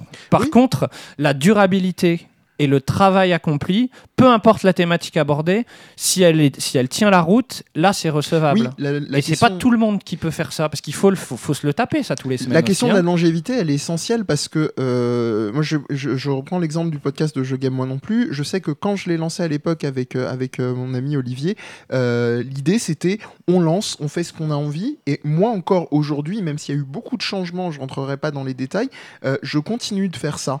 Et, le, et je sais que tout le monde n'avait pas la même, euh, la même façon de voir les choses et que très rapidement, et c'est c'est pas une histoire d'humain, mais en tout cas, euh, quand les outils le permettent, on était en train de se dire tiens, on est vu, écouté par combien de personnes Euh, Est-ce que ça change quelque chose? Est-ce que ça veut dire quelque chose? Est-ce qu'on continue ou pas? Moi, ma position, en- personnellement, elle a toujours été euh, je continue de le faire, j'ai du plaisir à le faire, et dans les échanges que j'ai avec mes, mes- mes amis et les retours qu'on peut avoir en commentaire, c'est suffisamment satisfaisant pour continuer. Et, et je pense que ça, c'est un indicateur. Je sais qu'il y a d'autres gens qui vont être beaucoup plus sensibles à ce, se, se rendre fou avec des outils pour savoir ils sont vus par combien de personnes. Ah bah non, c'est tant de personnes, bon, ça vaut pas le coup quoi. Et il y a beaucoup de podcasts et sûrement peut-être aussi d'émissions sous d'autres formats qui se, je dirais peut-être qui se crament. euh, enfin, euh, ça c'est déjà un jugement de valeur, mais en tout cas qui vont se dire je ne continue pas parce que ça n'en vaut- le jeu n'en vaut pas la chandelle. J'ai- Pour aller dans le sens de, de notre super public Lorenz, il y a un pote à moi qui dit euh, Les idées sont à tout le monde, la façon de les réaliser t'appartient. Aline. Euh, oui, non. il y a beaucoup de choses du coup. ça se- Ouais, non, mais c'est- que ça s'enchaîne Ça, c'est la cellule, mon gars. Ça, ça- Voilà. mais ça va s'enchaîner ju- juste parce qu'il y a absolument deux sujets que je voudrais qu'on Ah. aborde encore. Donc il va, va falloir qu'on prends écourte un peu. mais parce Ouais, qu'il y a aussi Flavie qui voudrait dire quelque chose. Vas-y, Ouais. Aline. D'accord. Bon, alors juste rapidement, effectivement, bah, je vais pas redire euh, que oui, je suis d'accord avec Lorenz euh, enfin, là-dessus. Il n'y a, y a pas de souci. Je pense qu'effectivement, tout le monde peut euh, monter au créneau, faire des choses effectivement en s'investissant, en sachant voilà, qu'il y a- il y, a des choses à, à faire comme ça de manière construite. Non, ce que je voulais savoir, moi, c'était par rapport à je crois, ce que tu disais tout à l'heure, Flavie. Enfin, je sais plus exactement, mais bon, peu importe. C'était à quel moment, euh, parce que euh, l'ego, oui, il en faut plus ou moins, peu importe, ça n'a pas d'incidence effectivement euh, sur un podcast que si- s'il est construit, si, enfin, si, voilà, on y trouve un intérêt, etc. Il n'y a pas de souci. Moi, je me demandais, je, je me rends pas compte à quel moment l'ego, par contre, va prendre euh, le pas sur parfait, tout, tu as une euh, voilà. transition parfaite avec ce que je reste. voulais dire, c'est parfait. Ah, Euh, super. Voilà, parce que moi je Il n'y a pas que voulais. le public qui est super. Moi, je intervenants sont on géniaux. On est super, là c'est magnifique. Mais Et en plus, vous portez du verre toutes les deux, disait oui, Mehdi. parfait. Euh, non, moi je voulais euh, Ouais. continuer en posant, enfin, deux trois choses. Je pense que euh, il y a plusieurs façons d'envisager l'ego quand tu fais une émission. Est-ce que tu fais l'émission parce que tu as envie de dire quelque chose entre guillemets parce que tu as un ego fort et que tu dis ouais, est-ce que j'ai à dire c'est important alors je vais le dire ou est-ce que tu fais l'émission pour te donner de l'ego? Auquel cas, dans ces cas-là, tu vois, comme tu disais, Mehdi, le nombre de personnes euh, qui t'envoient des choses et tu changes au fur et à mesure l'émission pour, Pour pouvoir plaire. correspondre à ce qui plaît aux gens et du coup améliorer ton ego et te sentir encore mieux dans tes baskets. Je suis tellement d'accord Là, avec ma ça femme. pose, ça, pose une- ça pose un problème, puisque dans ces cas-là, tu ne fais plus les choses pour dire quelque chose et amener quelque chose, tu fais quelque chose pour te sentir bien dans tes baskets, pour pouvoir regarder les autres de haut et dire ouais, moi je fais tel podcast. Là, pour moi, ça devient un problème. Carrément. J'invite tous les gens à regarder le clip Carmen de Stromae, Voilà. qui parle de ce sujet, en fait. Mais complètement. Alors, ju- juste pour, euh, pour enchaîner, euh, parmi les sujets que, que je voulais aborder avec vous, et en, en termes d'ego, euh, là aujourd'hui, sauf erreur de ma part, Mehdi, vous êtes donc plusieurs sur, sur Je Game, moi non plus. Euh, vous, à la cellule, vous êtes au moins deux, mais vous êtes combien au total L'équipe régulière? Un, un mon- monstre plein. En Équipe pas les régulière- monstres plantes, mais les monstres pleins. Les Équipe monstres régulière, je dirais. euh, Trop tard. équipe régulière, je dirais une vingtaine de personnes. Dix- entre 10 et 20 personnes. Ce qui commence à faire assez, un nombre assez conséquent. Euh, nous, à bas gros point, euh, on est au moins quatre réguliers. Euh, souvent, euh, souvent, on est plus. En tout cas, il y a eu, il y a eu d'autres personnes, si on inclut les toasties, euh, C'est qui, variable. euh, ça, qui pas mal sont- en fait. qui sont, euh, qui sont venus. Euh, la question que je voulais vous poser en termes d'ego, qu'est-ce qui se passe quand il commence à avoir de l'eau dans le gaz? C'est-à-dire quand il y a deux personnes euh, qui, qui ont du mal à communiquer entre elles et qui sont plus ou moins à l'origine du projet. Comment on fait pour faire perdurer le projet? Et Est-ce que du coup Rome le et moi, on projet s'est est- mariés, est- on couche ensemble, donc ça ne nous concerne pas. Ben écoute, quand on sera plus d'accord sur euh, la ligne éditoriale, je pense qu'on divorcera. Et puis, euh, non mais c'est en fait ta question. Pour nous, elle n'a pas de sens parce que, euh, en gros, si on n'est plus d'accord avec les gens, Dans la euh, Bon, dans la gueule. non mais c'est si- bah, non mais parce que C'est propre à notre ligne éditoriale. On n'invite que des amis. Si on n'est pas d'accord à un moment donné sur un truc et que ça, ça coupe, ça, ça mène à scission. Je veux dire, on ne les verra plus. Alors tout. maintenant, moi, il y a plein de gens avec qui je suis pas d'accord à la cellule, et au contraire, c'est le Darky. prin- Darky, tu as tort. Darky est par hasard, par, Vous avez par- encore par un ailleurs, euh, quelqu'un que j'adore, avec C'est qui ça. justement j'aime faire des émissions parce que putain, ça va être un débat musclé, quoi. Et c'est ça qui est génial. qu'est-ce que c'est bien, un débat musclé. Oui, mais voilà, là, tu sors pas de ce que tu veux faire de, de l'émission. Je veux dire, tout le monde reste dans la même idée ou t'as- aller vers le même, euh, ch- enfin, suit un peu le même chemin. C'est-à-dire, il y a du débat, il y a des, des Voilà. oppositions. C'est ça. Je, je- je me posais juste une session. Darky, tu as tort, c'est un toc ou c'est euh, c'est vraiment. C'est un petit toc, mais parce que je l'ai pas vu depuis longtemps, donc j'essaye de lui faire comprendre qu'il faut qu'il vienne, en fait. Arrête de bosser, Darky. C'est un toc exutoire. Pour répondre à la question, euh, je, je, je- je pense que si on est entouré de. de... Alors, c'est même pas. J'allais dire, c'est des gens relativement intelligents et avec la tête sur les épaules. euh, ça se passe correctement. C'est-à-dire qu'on peut, on peut quand même, euh, peut quand même cohabiter en ayant des, opinions divergentes. Il y a des gens pour qui c'est pas facile, et comme disait euh, Romaric et, Flavie, euh, je pense que ça peut arriver aussi qu'on se sépare. Et c'est la même chose que tout ce dont on, on- on débat depuis le début de cette émission. D'une certaine manière, euh, bah, c'est la vie. C'est-à-dire qu'il y a des moments où on, peut s'éloigner de certaines personnes, euh, les retrouver ou pas les retrouver plus tard, euh, euh, partir sur un clash et se dire ah c'est idiot et se rabibocher ou pas. Et en l'occurrence, je touche du bois parce qu'il y en a du vrai sous la main. Il se trouve que à Je Game moi non plus, on a, on a réussi au fil des années à renouveler certaines choses et à discuter de certaines choses dont on n'était pas d'accord, que ce soit dans les formulations et ainsi de suite. Jusqu'ici, ça s'est fait en toute intelligence. Il y a des éléments que j'associe qui font peut-être que ça s'est fait en toute intelligence parce qu'on a su se renouveler, on a aussi eu des nouveaux membres. Mhm. Et ça, c'est toujours une prise de risque parce qu'il y a le côté confort d'effectivement rester dans, dans un- une certaine euh, cellule euh, et, euh, et, de, et, de, et de, comment dire, de, de rester dans son petit cocon et en ayant d'autres personnes, se dire bah, c'est quand même quelqu'un d'autre, même si euh, il, a l'air d'avoir toutes les qualités en apparence, c'est toujours le risque de rajouter une personne de plus en- dans, dans le groupe. Mais pour, euh, voilà, pour répondre en, en substance à la question, si c'est fait en bonne intelligence, on, on peut avancer et, et ce n'est pas non plus la, la, la, la- la mort s'il y a des clashs ou s'il y a des séparations. C'est- C'est c'est- c'est la vie, c'est le jeu, ma pauvre Lucette. Rome. Moi, je m'en fous complètement de savoir que dans mon podcast, il y a toutes les opinions qui s'expriment et tout ça. Tout ce que je veux, c'est que le podcast, il soit à l'image de mes amis, de nos propositions à nous et euh, qui même nous suivent, j'ai envie de dire. Quand tu dis, euh, quand tu fais euh, ton petit truc là sur la cellule et tout ça, moi, je m'en fous d'être dans un, dans un cocon. Si je m'y sens bien, si je suis heureux, si je dis ce que je pense, que je pense ce que je dis, il n'y a aucune raison que je change de ligne éditoriale. Donc tu t'en fous pas? Mais si Mais si, je m'en fous. C'est-à-dire que je suis pas prêt à inviter quelqu'un qui est un- que, que je- que j'estime euh, être un vrai connard. Je suis pas prêt à inviter un. Il t'embrasse d'ailleurs, je l'ai eu au téléphone podcast. tout à l'heure, Ouais, là. Oui, mais là, tu, tu- tu dévis la question. Non, pas du tout, parce qu'à une époque, on a on invitait un peu beaucoup, beaucoup de gens à la maison. On a voulu faire un podcast exhaustif. On a voulu faire un podcast sur Et, le jeu de euh, rôle, tu vois. Moi, j'ai eu des gens à la maison qui étaient juste affreux. Mais c'est parce que c'est chez nous. Des gens qui traitaient mal Soren, euh, des- enfin vraiment. Et euh, un jour, on a parlé parce que du coup, euh, Rome et moi, et on, on, a, on a remis les choses en place parce qu'on prenait plus de plaisir à le faire. Ouais, absolument. À la fin, on prend plus de plaisir. affreux. C'est-à-dire, ouais, c'était exhaustif, mais alors putain, tu te faisais chier des fois pendant un week-end avec un mec qui te balance rien et qui te parle pas. Mon Dieu, quoi. Non, on a fait après la cellule Unleashed, où en gros, on a décidé qu'on n'en avait rien à foutre. On se fait plaisir. On voilà, invite les on gens fait qui nous ça. font plaisir. C'est On a envie hebdomadaire. On enregistre quasiment toutes les semaines. Si je fais pas un truc qui me plaît, je le fais pas. Point. Voilà. Et c'est d'ailleurs la condition de longévité dont vous parliez tout à l'heure. C'est que si La vous voulez que- de sécurité. Si vous voulez que ça dure longtemps, eh ben, il faut que ça vous fasse plaisir.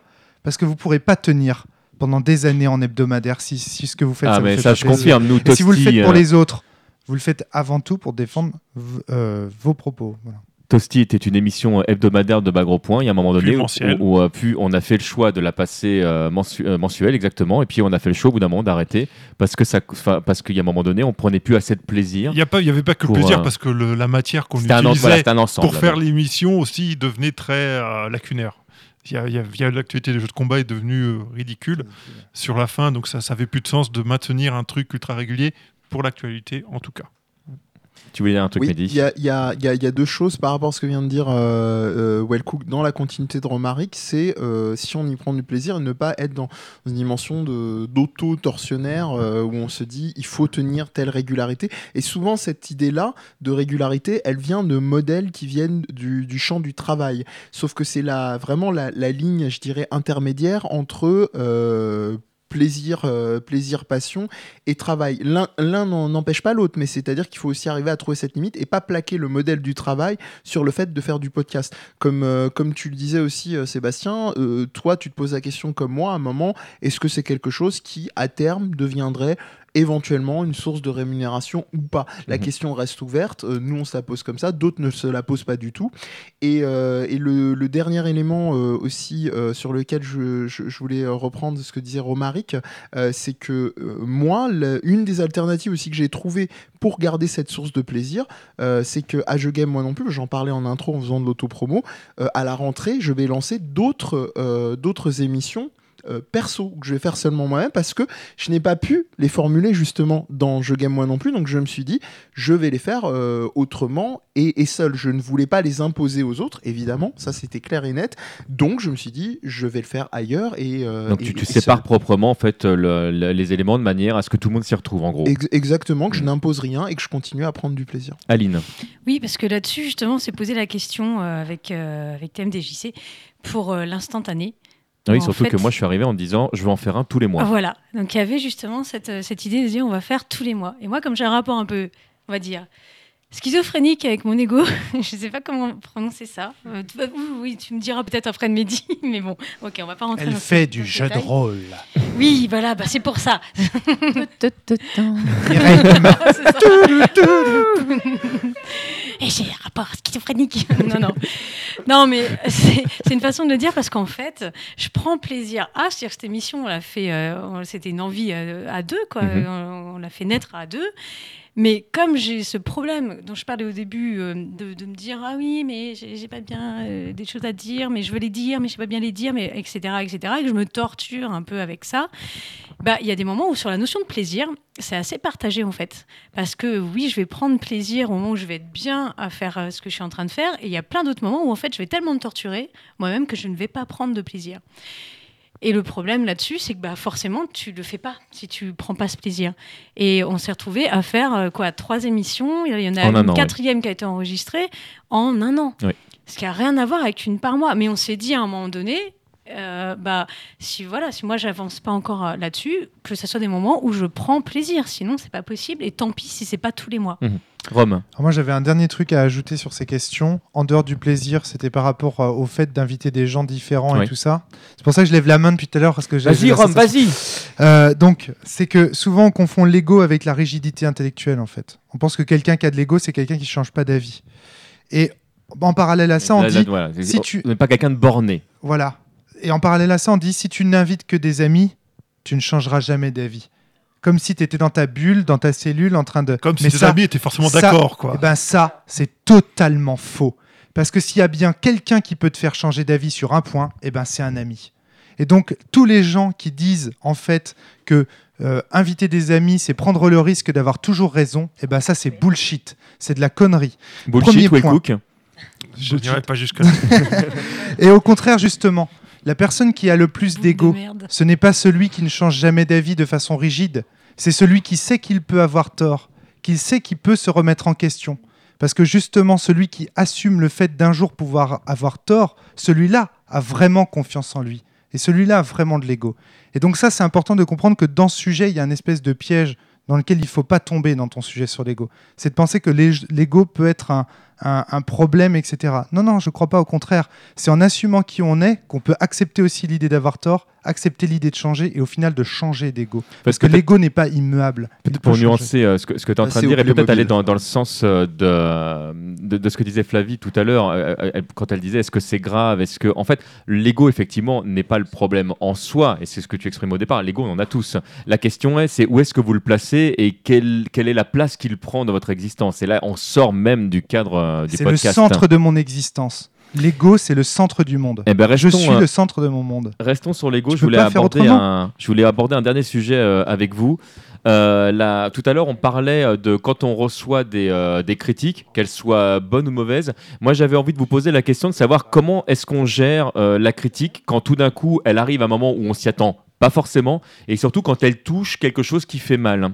Comment vous vous positionnez Quand- Est-ce que ça vous est déjà arrivé justement de vous retrouver dans cette, cette position-là?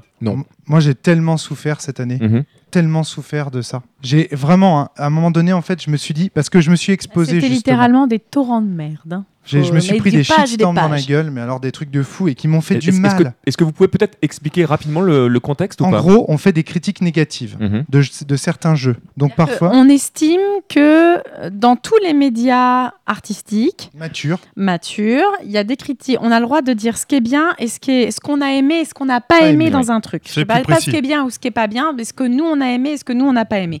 D'où l'intérêt d'avoir plusieurs personnes autour de la table, parce que généralement on a aimé des trucs différents et pas aimé des trucs différents. Et ça croise les avis. Exactement. Sauf que euh, on est dans un milieu où la critique négative est très mal vécue, sous-entendu parce que comme on n'est pas nombreux, il serait quand même dommage de commencer à se critiquer parce que du coup les jeux vont pas se vendre.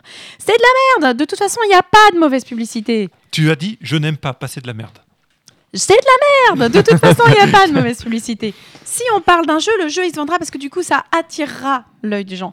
Mais la vraie question elle se trouvait là. Du coup, nous on a décidé parce qu'on voulait que le média, parce qu'on estime que c'est un média mature, qu'il y a des choses à dire, on a décidé de dire des choses qu'on aimait et des choses qu'on n'aimait pas dans les jeux. Sauf qu'il y a des gens qui ont trouvé ça pas bien pas bien. et qui l'ont dit en disant c'est de la merde. Romaric, t'es qu'un gros con. Voilà. Voilà. Donc du coup, j'ai été victime d'attaques personnelles. plein de euh, pages de- Il faut dire on appelle ça que le brillant bashing. la bulle critique en France, c'est quand même un endroit où on supporte très mal de faire des critiques négatives et même plus loin, j'ai envie de dire, on supporte très mal les gens qui donnent leur avis. Mm. Les- tu- tu- je prends, on reprend l'exemple de la télé, mais les émissions dans lesquelles les gens donnent vraiment un avis, il n'y en a pas tant que ça. Et je me souviens d'un moment ontologique dans le Grand Journal où il y avait Michel Denisot face à ses invités qui disait euh, Bon, on a vu votre film, j'ai beaucoup aimé. Je vous lis, des fois on reçoit les invités, bon, on n'aime pas les films, bon, on le dit pas, mais le vôtre, je l'ai vraiment aimé. Donc, on a même le gars qui présente son émission tous les jours à la télé, qui t'explique qu'il reçoit des gens dont il n'aime pas le truc et il ne donnera pas son avis. Alors forcément, quand tu es formaté par ça euh, derrière, quand quelqu'un exprime son avis et qu'il te déplaît, bah, tu l'acceptes pas. Mehdi. Euh, j'ai- J'ai j'ai été avant de donner mon avis, j'étais tombé sur une remarque de, à la radio, je crois, de d'Éric Nolot. On pense qu'on veut du personnage ou pas, euh, critique littéraire et écrivain à ses heures, je crois, et, Et qui avait présentateur. dit et présentateur Et éditeur. et éditeur, euh, et qui, a- qui avait dit euh, la plus grande insulte qu'on fait finalement, euh, parce qu'il était connu pour être le côté euh, bourreau des euh, des, euh, des ouvrages et puis d'en jouer avec son personnage évidemment. Euh, c'est c'est la plus grande insulte que je trouve qu'on fait, c'est de dire j'ai adoré votre livre, alors que souvent dans le domaine de la télé, entre autres, euh, la plupart des gens ne l'avaient pas lu. Donc ça déjà, je trouvais que c'était très pertinent Ah et là là. Pour rebondir sur la dimension de la télé. Euh, tu veux que oui. je te parle du jeu de rôle bah, je- a je- des gens qui critiquent les jeux je sans suppose- jamais y avoir y joué, c'est la légion, En- c'est la norme. Encore, la comme- norme encore, les jeux vidéo, hein. encore que, encore que, euh, là, je, suis- je suis en train de Shenmue ou pas je suis en train, de- je suis en train de me, de me sabrer euh, moi-même parce que je pense qu'une critique d'un, d'un, d'un- comment dire, d'un, d'un jeu qu'on n'a pas fait en son entièreté euh, peut tout à fait être, euh, peut tout à fait être possible euh, et qu'on peut recroiser des, des, euh, des éléments sur, euh, sur. Bref, euh, ce que je voulais dire par rapport aux commentaires, non, moi j'ai pas été. euh, des fois, je suis souvent sidéré. Enfin, là, je, euh, je suis pas surpris parce que j'en ai entendu beaucoup d'autres témoignages, mais quand j'entends Romaric et, et Flavie qui, qui expliquent euh, effectivement ces torrents de pages, je suis étonné parce que moi, j'ai jusqu'ici, en tout cas, j'ai jamais été confronté. Tu plaisantes ou quoi? Tu m'as montré une caricature de toi en Jésus il y a pas il y a pas 30 minutes. Non mais attends, Mehdi, non, t'as été je- confronté à ça de plein de Oui, fois. pas- c'est- pas parce que tu le. Oui, là je suis assez d'accord avec Romain. Romaric, c'est c'est pas parce que toi tu le gères bien que tu n'as pas été confronté non plus. J'estime, euh, j'estime pour moi que c'est pas quelque chose. euh, je suis pas en train de dire que j'ai j'ai euh, euh, j'ai atteint l'éveil comme Siddhartha, mais j'estime voilà, j'estime que ces choses-là sont tellement entre guillemets, je dirais, je sais pas si la question c'est futile, c'est je, je, je m'en amuse quand c'est quand c'est quand c'est drôle en l'occurrence Romaric faisait, faisait euh, Une référence à une caricature de moi une caricature Oui. de moi en Jésus qui m'a fait beaucoup rire Oh, bien, il y a- elle est bien. Bien, est très très bien. il y a- d'autres moments où je vois passer le- les, les commentaires euh, beaucoup plus euh, des fois euh, durs pour pas dire euh, abjects Bah, je, je- je sais que leur fondement n'est pas là, donc euh, enfin ils se basent pas sur quelque chose auquel ça va avoir une résonance en moi. Donc en l'occurrence, ça ne, ça ne me touche pas. Je dis pas que je. je- Voilà, je tu, serais- tu gères bien, on est d'accord. Mais tu es quand même confronté à ça. bah, pas de, pas de la manière disproportionnée dont j'en entends les récits. Peut-être que ça va venir après cette émission. Alors moi, moi, je peux te ressortir des tweets que tu peut-être pas vus, mais qui parlaient de toi, mais on peut en Bah, parler si tu veux. Peut-être, mais c'est aussi peut-être ma- la manière dont je m'expose à ça. C'est-à-dire que je j'estime que je, je mets un certain filtre et que je ne vais pas passer. Ouais, des- T'as des- passé des- le niveau suivant par rapport à moi, ce que je décrivais tout à l'heure. Moi, quand je dis que j'en ai beaucoup souffert Oui. cette année, euh, je, je- maintenant, ça y est, grâce à notamment des discussions que j'ai eues avec Yann Chauvière, Ouais. euh, CDV, Cœur de Vandale, Oui. j'ai eu l'occasion de discuter avec lui de tout ça et il m'a expliqué en quoi j'avais tort de me prendre la tête avec ça. Ah d'accord. Mais euh, voilà, donc moi aussi, je suis passé au stade de Oui. Mehdi, si tu veux. Mais avant ça, avant ça, d'abord, il y a une Mehdi, phase où on souffre. 2. Et je pense que Sébastien, quand il aborde euh, cette question, il a envie aussi qu'on parle du moment où on souffre euh, aussi, parce que comment on passe de la Oui, souffrance à C'est l'acceptation? un problème, c'est-à-dire que je, moi, je, depuis que j'ai créé euh, Je Game Moi non plus, je ne suis jamais passé par un moment de souffrance. Peut-être parce que je n'ai pas eu autant de retours que vous. Euh, ça, c'est, ça, ce serait une autre réalité. Mais je suis jamais passé par un moment. Je savais qu'en créant cette émission-là, euh, avec, euh, avec, avec Olivier à l'époque et les, les- les copains qui nous ont rejoints, que on, on serait par définition qu'on serait critiqué parce que j'avais suffisamment euh, j'avais fait euh, pas une étude de marché mais en tout cas je savais que euh, analyse culturelle du jeu vidéo waouh déjà je savais que ça allait être tout de Mm. suite les Parce gens que tu avais faire- eu l'expérience des autres. Parce que tu avais eu l'expérience de. peut-être Ouais. Ou, ou Peut-être. de, de part aussi, enfin tes activités professionnelles, peut-être que tu as, aussi peut-être plus de recul que Ça, certains sais rien. podcasteurs. Je pense que euh, d'autres, même sans, sans- même sans ce recul-là, ou même sans un domaine euh, professionnel qui peut être le mien, ne vont pas forcément être préparés à ça. Hmm. Je connais des gens qui sont dans le même champ euh, professionnel que moi, qui, qui, qui sont Qui fait l'auraient pas bien dézinguer géré, à hein. une exposition de commentaires, ou juste, même pas d'avoir créé un podcast, juste d'avoir été euh, euh, en contact de, de- de commentaires sur euh, un Facebook ou quelque chose comme ça. On va- Aline. Oui. J'adore. Ça, j'ai adoré.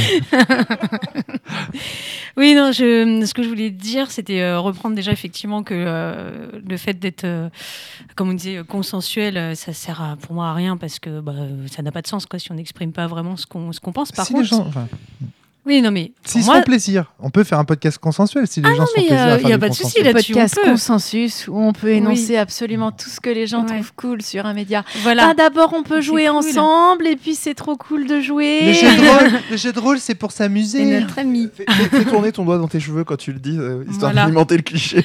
Non, mais donc pour moi, personnellement, voilà, ça n'a pas beaucoup de sens. Maintenant, chacun fait ce qu'il veut, ça, euh, ok, il n'y a pas de souci. Et euh, par contre, ce que je veux dire, c'est qu'effectivement, si on ne l'est pas et qu'on donne ce- donc ses opinions, son opinion, etc., euh, forcément, oui, derrière, il y a des retours et oui, il faut les gérer.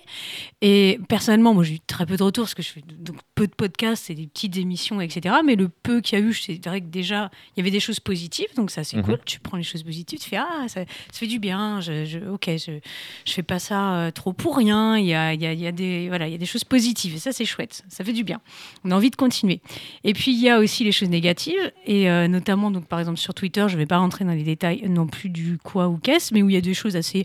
des retours violents euh, sur. euh, voilà. euh, bref, en gros, ce que je faisais, ça servait à rien et que je faudrait mieux de fermer ma gueule. Et pour résumer. Ou alors il ferait bien de ne plus écouter ton émission et comme Non ça, mais oui, non en plus c'est même pas quelqu'un, je sais pas, je le connais pas bien, mais c'est même pas quelqu'un qui, qui écoute vraiment. Ah non, ce je peux que te garantir qu'il écoute pas ce qu'on fait. Voilà, donc en plus, il- voilà, parce qu'on le connaît, je vais pas. C'est euh, comme rentrer euh, dans les- le- les gamins de 14 ans qui sont les Ouais. premiers à mettre des trucs haineux euh, sur. euh, C'était euh, Attack Hollywood, c'est Jay et Bob Attack Hollywood où ils, ils se ramassent plein de commentaires haineux d'un mec. Ils arrivent à trouver son adresse IP et quand ils arrivent chez lui, c'est un gamin de 13-14 ans et défonce la gueule quoi. C'est un peu le principe d'Internet. Euh, Il y a toujours des gens qui seront là pour te faire chier quoi. Mais oui, c'est Haters pour gonna ça. hate, hein. Mais c'est ce que je veux dire. Oui, vas-y. Pardon, c'est peut-être juste pour, nuancer effectivement, le, la- parce qu'on parle de, de, de critiques négatives ou etc. Le, euh, le- il y a, euh, là, je, par exemple, le, générique de podcaster que vous avez en- en- entendu en entrée, moi je l'ai fait écouter à plein de personnes pour savoir ce que les gens en pensaient. Et j'ai reçu des, des- des critiques. Je fais un coucou à Alex le serveur euh, que j'embrasse très fort qui me dit Ah non, t'aurais pas dû faire ça comme ça, pour ça, moi j'aime pas, ou etc. Mais il m'a expliqué pourquoi. On a eu toute une discussion autour du, euh, autour du, du générique qui était super intéressante.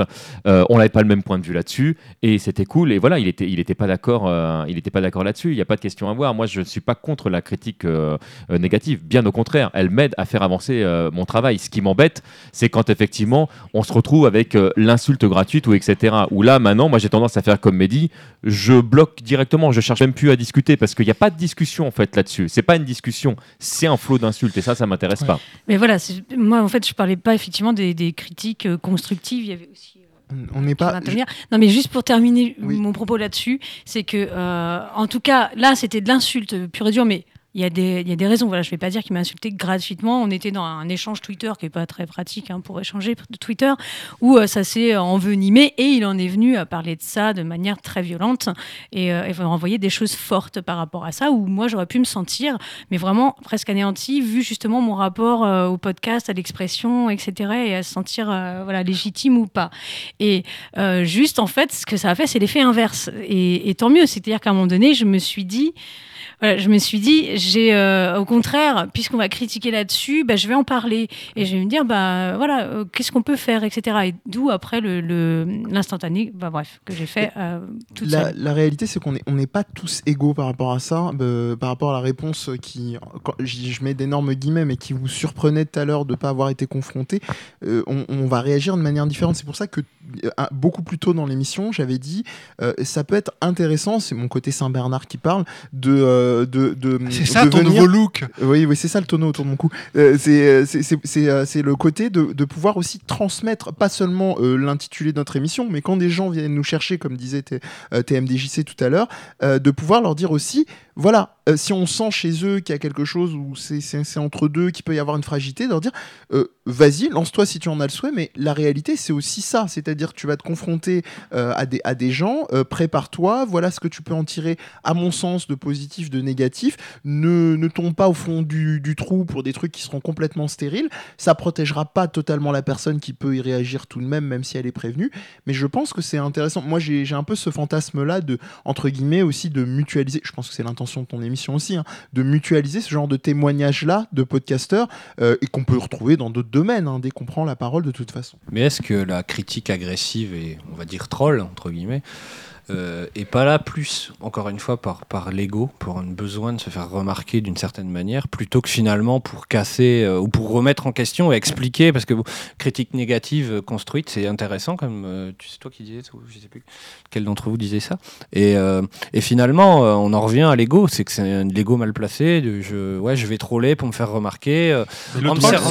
c'est une espèce de, de mini tremplin, il sert d'une structure, et mais finalement, il s'en fout du sujet, ce qu'il dit. Et, et quelqu'un quelqu'un quelqu'un qui a enfin quand tu as, quand as, quand as des choses à faire et que tu as Enfin, moi, je sais que les, par exemple, les, les, les, trucs qui m'intéressent pas, euh, je, je troll pas. Enfin, l'idée de troller pour troller est inutile. Tu passes à autre chose. Tu, le troll n'est pas une critique comme vie, quoi. Je suis désolé, mais pardon. Le troll n'est pas une critique comme disait Wellcook, mais mais il a une il a une, une importance considérable euh, dans, dans l'effet de, de, de, regroupement, de répétition. Il y a, juste pour résumer en un mot, il y a, il y a un chercheur qui s'appelle Antonio Casilli qui a une mhm. super formule. Il parle de Et, bah finalement, ça résume complètement ça. C'est un défouloir ces gens-là. Oui, mais euh, enfin, ça a un effet, un pouvoir. oui, oui, oui et non, mais, euh, mais en tout cas, c'est un effet. Ça, c'est c'est indéniable. Non, moi, je voulais juste euh, changer un petit peu la perspective, parce que là, en réalité, autour de la table, vous êtes quasiment tous soit présentateurs, soit hôtes, soit animateurs d'une émission.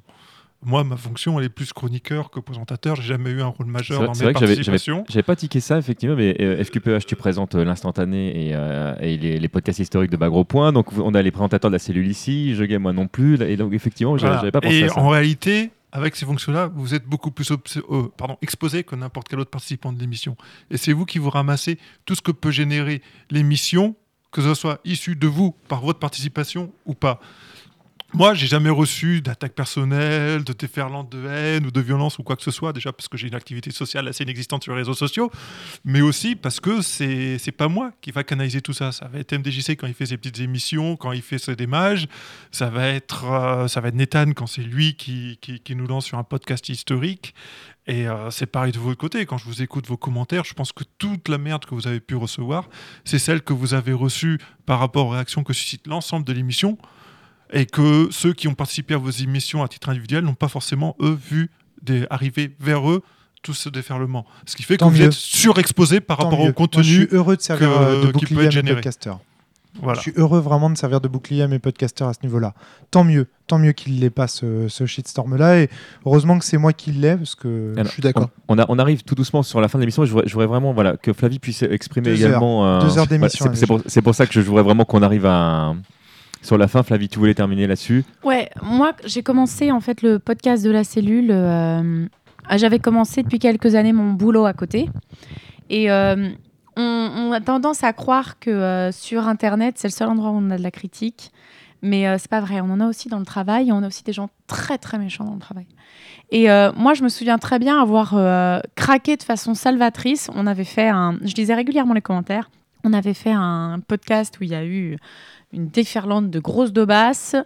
Et, euh, et dans le métier, à un moment, là, j'étais dans une école où les gens euh, passaient leur temps à se taper sur la gueule, quoi. Et, euh, il y avait des critiques qui tombaient de partout, etc. Et un soir, je suis rentrée chez moi et j'ai bien craqué. Et ça m'a fait du bien parce que ça m'a permis en fait de faire la part des choses.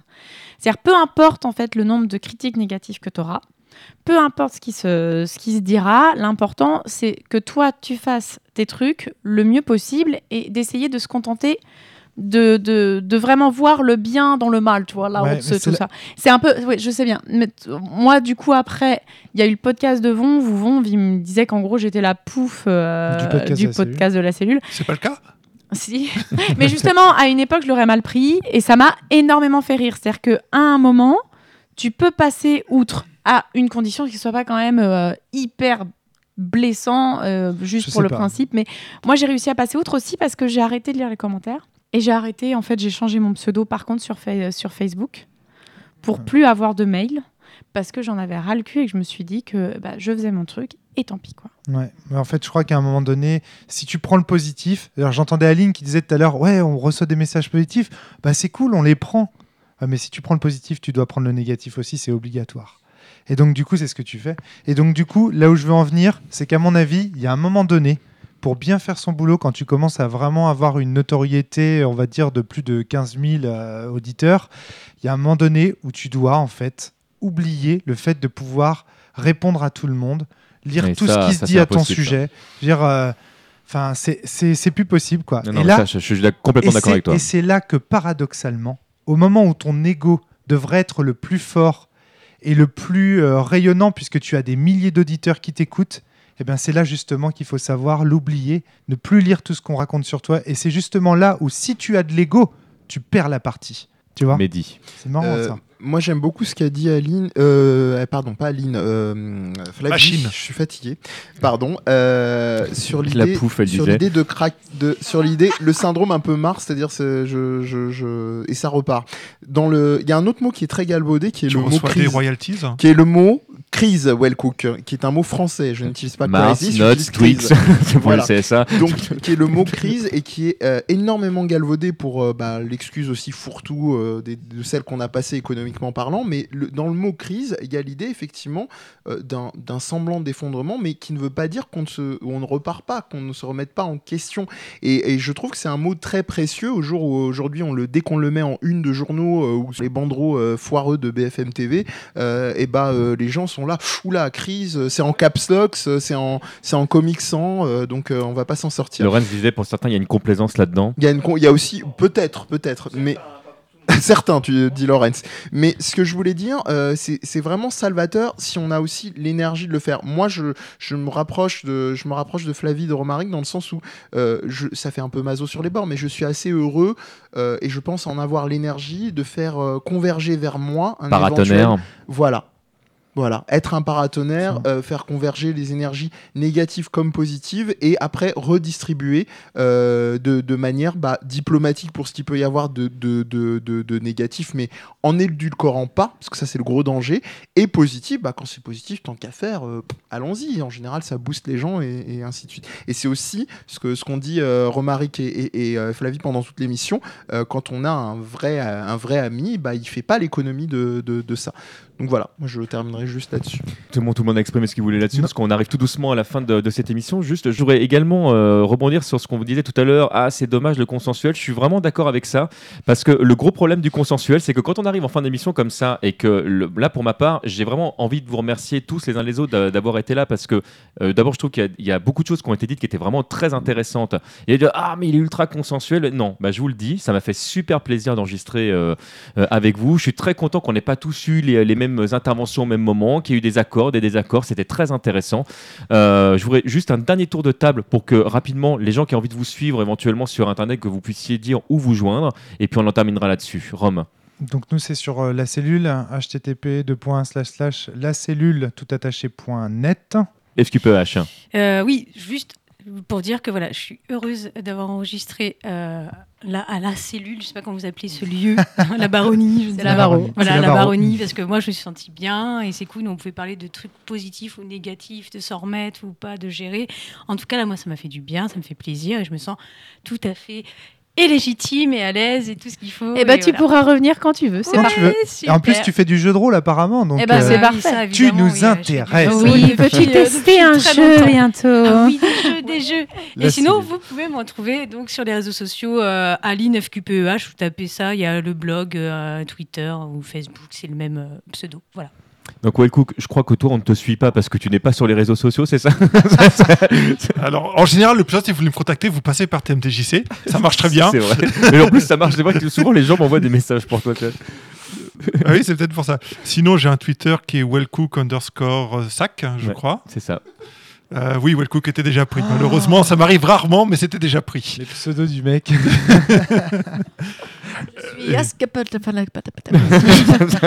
HTTP. Ah, Wellcook c'est bon comme je trouve. Sinon, sur le forum de No Arcadia, c'est un bon moyen de me joindre aussi. Mehdi. Euh, bah, moi, vous me retrouvez euh, nominativement sur D underscore Mehdi, M-E-H-D-I, sur Twitter. Euh, sinon, sur le podcast Je Game Moi Non Plus, euh, et euh, point, euh, point .com, c'est affreux, je suis fatigué. Et à la rentrée, alors pour l'instant, c'est pas encore installé, mais sur l'émission Mind the Game, mais je diffuserai d'ici là, avec un peu de chance, quand l'émission sera postée, les, les références aux besoins. Voilà. Je, cède la parole au public juste un instant. Laurence, parce que tu as beaucoup participé, est-ce qu'on peut te trouver Mm. Dans le public. Alors, ouais, déjà. Et puis sur Facebook, Laurence Rasson. Et puis euh, sinon en librairie. Donc j'ai illustré plusieurs livres euh, nominativement. Et euh, voilà, donc un, un recueil de contes sur les fées bretonnes. Euh, j'ai fait une bande dessinée sur Elisabeth Bathory. J'ai puis j'ai- j'ai un livre qui est sorti récemment, écrit par Jacques Sirgeant. Vous pouvez voir quelques-unes de mes images, qui s'appelle Le Guide secret des vampires. C'est chez Ouest France. Voilà. Et sur Facebook, si vous voulez me poser des questions, voir mon travail, vous trouverez euh, des images sur Facebook ou sur mon blog, Laurence Rasson. Sur, sur Google, vous, trouvez mon, blo- vous trouverez Merci mon blog. au voilà. public, vraiment. aussi. Merci à vous. Et TMDJC, où est-ce qu'on te trouve Oula, alors toi, TMDJC, vous tapez TMDJC sur internet, j'ai assez d'ego pour que vous puissiez me trouver super facilement. Je pense qu'il n'y a pas de problème là-dessus. Encore un grand, grand merci à vous deux de nous avoir tous reçus euh, dans l'antre de la cellule. C'était super On va sympa de pouvoir refaire crossover des avec effets vous. spéciaux. Ouais. Et Un puis, pont et, euh, et puis bah, si ça vous dérange pas qu'on reste encore un tout petit peu, parce que moi je suis très intéressé par le jeu de rôle aussi, je serais très, très content qu'on teste des trucs. Bah, le temps qu'on dise au revoir à tous nos éditeurs et qu'on leur dise à très bientôt. Au À revoir. très bientôt. Au revoir à tous.